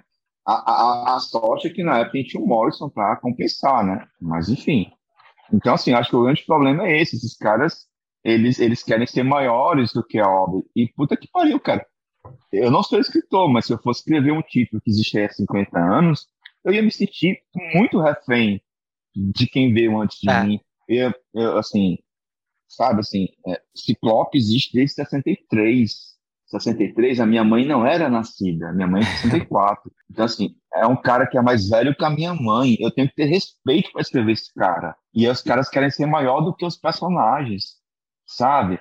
Eu tava, eu tava relendo, relendo Novos Mutantes hoje para participar do podcast. Aí você vê lá o cara usando aquele gênio, o Bison, né, usando aqueles gênios é, que controlam mentes da, da, da, daquela edição de Extermínio, que é um personagem que ninguém tá cagando para eles. Ah. Aí o cara empurra ele Novos Mutantes, né? aquele outro anterior, que nem empurrar aquele tatuagem. Então, assim, os caras têm a necessidade de criar personagem para ver se vão ficar ganhando royalties quando sair do título, sabe? E aí, e eles saem do título e o personagem vai pro limbo porque era uma droga, né? E, e aí a gente fica voltando pros mesmos, né? Wolverine, equipe original, né? Tempestade, isso não realmente importa, né? E os caras querem ser maior do que eles, eles não são, né? Alô, vocês estão contratados, vocês passam, os X-Men ficam. É, o próprio fato do Dugan escrever a Tempestade em Carrascos da forma que ele faz, né, de tipo pegar uma personagem tão importante e colocar quase como uma figurante na história, é, é detalhe, até detalhes assim uh, é um pouco disso que está falando, né? Parece que realmente uh, não se tem uma noção às vezes do peso de certos personagens. É, na verdade, se a gente pegar a Tempestade, a personagem está sendo maltratada há uns 15 anos, pelo menos, né? É. A pior coisa que fizeram com ela foi casar. Foi casá-la com, com o T'Challa e transformar ela numa figurante de luxo. Então, assim, quem leu X-Men dos anos 80, assim, eu sei que eu vou ganhar alguns inimigos com isso, mas, assim, o Claremont conseguiu transformar a Tempestade numa personagem tão maior do que o Ciclope. E hoje em dia, quem é fã de X-Men tem, tem os dois no patamar de, de você ver que os dois personagens se respeitam, eles têm a própria visão deles de X-Men, né? A, a, liderança do, do Ciclope é diferente da liderança do Tempestade, mas eles se respeitam porque eles, eles, eles sabem que são produtos do meio. O, o Ciclope ele entende que a Tempestade controlou é, é os X-Men no período que eles estavam sendo caçados e assassinados, ela teve que fingir a morte deles. A, a, a, Tempestade entende que o Ciclope teve que virar terrorista ou extremista ou revolucionário, como algumas pessoas preferem amenizar a coisa, mas por uma questão de sobrevivência. Então, assim, são visões diferentes da, de liderança, mas eu acho que, que os dois são os líderes dos X-Men, os dois são os caras que conseguiram manter aqueles caras vivos quando todo mundo queria matá-los. E aí vem um, um, uma pessoa que está escrevendo um título que se passa em outro, outro núcleo do universo Marvel para pegar uma personagem importante como essa e transformar ela numa esposa de luxo, Cara, e assim, a, a, correção do erro ainda é pior, porque o divórcio dela com o Pantera é um dos momentos mais vergonha alheia do Vingadores vs X-Men, né? Você tá do outro lado, eu tô. Não é, não é mais minha esposa, tchau. Cara, assim, é muita falta de respeito, sabe? Jason Aaron e Michael Bendis vão pra, pra puta que pariu, os dois até hoje eu não perdoo. Inclusive, é, eu também não. Um medo meu é o Dan Slott um dia, nessa pegada que vocês estão falando, que a gente está falando aqui, de escritores que às vezes não querem ser maior que os personagens ou que os títulos. O meu medo é o Dan Slott um dia escrever X-Men, batendo na madeira aqui. Por favor, não. Cara, acho que você falou bastante coisa, no sentido que é igual a gente falou, algumas coisas a gente concorda, outras não, e muitas das coisas que a gente até não concorda, que a gente tem opinião contrária, a gente já falou em outros episódios, então seria até também ficar chovendo no, no molhado, e assim como também as que, que a gente concorda. Mas, para finalizar, eu queria puxar para você o que, que você pode dar de dica aí para os leitores que, que vão com, que compram mensal, né? Igual você, que vão começar agora a ler Reinado do X, porque a gente sabe que você também lê digitalmente. Você mencionou que foi a, uma, a Aurora do X, né? Foi uma fase que ela não cumpriu o papel que veio de Roxbox, né? Que foi algo que foi muito superior, gerou, aliás, gerou uma expectativa muito grande. Ou a Aurora do X não cumpriu, patinou em vários títulos. Você é, comentou também que para você ela desrespeitou alguns personagens, algumas equipes, né, no sentido de não colocar os, os elencos certos. Mas e agora, em Reinado, em Reinado do X, né, que vai ser a fase que está começando agora a ser lançado no, no Brasil? O que, que você acha? Você acha que melhorou? Você acha que está igual? E o que, que você pode falar para o leitor para ele esperar? Olha, eu acho que tudo que veio depois de, de, de X de espadas é lucro, porque X de espadas é sofrível. É, Aurora de X ainda é melhor. E, e Reino, Reino do X, ele, ele dá uma melhorada, porque eu acho que ele consegue deixar mais claro o que é cada título, deixar mais claro o que é cada equipe. A gente já se conformou com algumas formações. Assim, quando a gente pega os números uns de cada, de cada edição de Aurora de X, você vê que essas formações são muito mal, mal escolhidas, mas eu acho que ao longo da, da, da, da, da condução, da, da fase, eles conseguem colocar algumas coisas no lugar, né? Então, pegar o exemplo da armadura, que a personagem está ali deslocada em novos mutantes e, e conseguiram dar um papel legal para ela em Sword, né? Então, acho que eles conseguiram consertar algumas coisas. É, então, acho que Reinado de X ele vem a ser melhor do que é, essas duas fases anteriores. Eu achei bacana a ideia de é, uma coisa meio Widow, né? Assim, nós somos super-heróis, vamos ter uma equipe de super-heróis, né? Achei legal a história da votação, apesar de que é, teve problemas nessa votação, né? Mas, ao mesmo tempo, é, é, X-Men 1, essa nova X-Men 1 de Reinado de X, ela, ela me dá o mesmo incômodo da X-Men 1 de Aurora de X, né? É, e dos outros títulos de Aurora de X. A escolha de elenco parece ser muito aleatória, mas é, tá muito cedo ainda para a gente falar se vai funcionar, né? Eu espero que ele consiga fazer que esse novo título de X-Men aí é, consiga dar uma liga, né? Consiga se organizar. Mas eu espero que, que Reinado X seja melhor. Eu não li tudo ainda de Reinado X, ainda não. Vai demorar um pouquinho para sair no Brasil, né? Eu espero que seja um, um pouco melhor. É, ao lado de Reinado X vai, vai ter aí o fim da, da, da fase do Hickman, que está saindo aí Inferno, que eu acho que está fechando as pontas soltas. E eu estou bem ansioso para a fase seguinte. Na verdade, hoje eu estou vivendo em função da, da, da, da, Destiny of X, que eu acho que o que foi anunciado até agora está muito mais empolgante do que Aurora de X, Espada de X e Reino de X. Mas ao mesmo tempo que está empolgante, eu fico assim, pô, será que não é propaganda? Será que a gente não vai se Será que mais só está gerando a expectativa de novo em mim? Mas assim, o que eu vi, né, de anúncio, de teaser, de imagens, da, da, dessas quatro fases, né, depois de Hawks e Fox, né, Aurora, Espadas e Reino, é, Destiny parece ser mais interessante que as outras três, né? Então, vamos torcer, vamos aguardar. Legal, cara. Queria agradecer muito a sua participação. Você abordou vários pontos que a gente ainda não tinha explorado, né? E discordou de muita opinião do que a gente falou ao longo dos nossos podcasts, concordou com outra. E isso que é bacana, porque fica democrático. A gente que é leitor de praticamente tudo de X-Men, eu sinto, eu falo com o Henrique que eu sinto que cada um que começou numa fase tem uma visão muito, muito, muito diferente do que, que é o X-Men, porque a gente acaba tendo muito.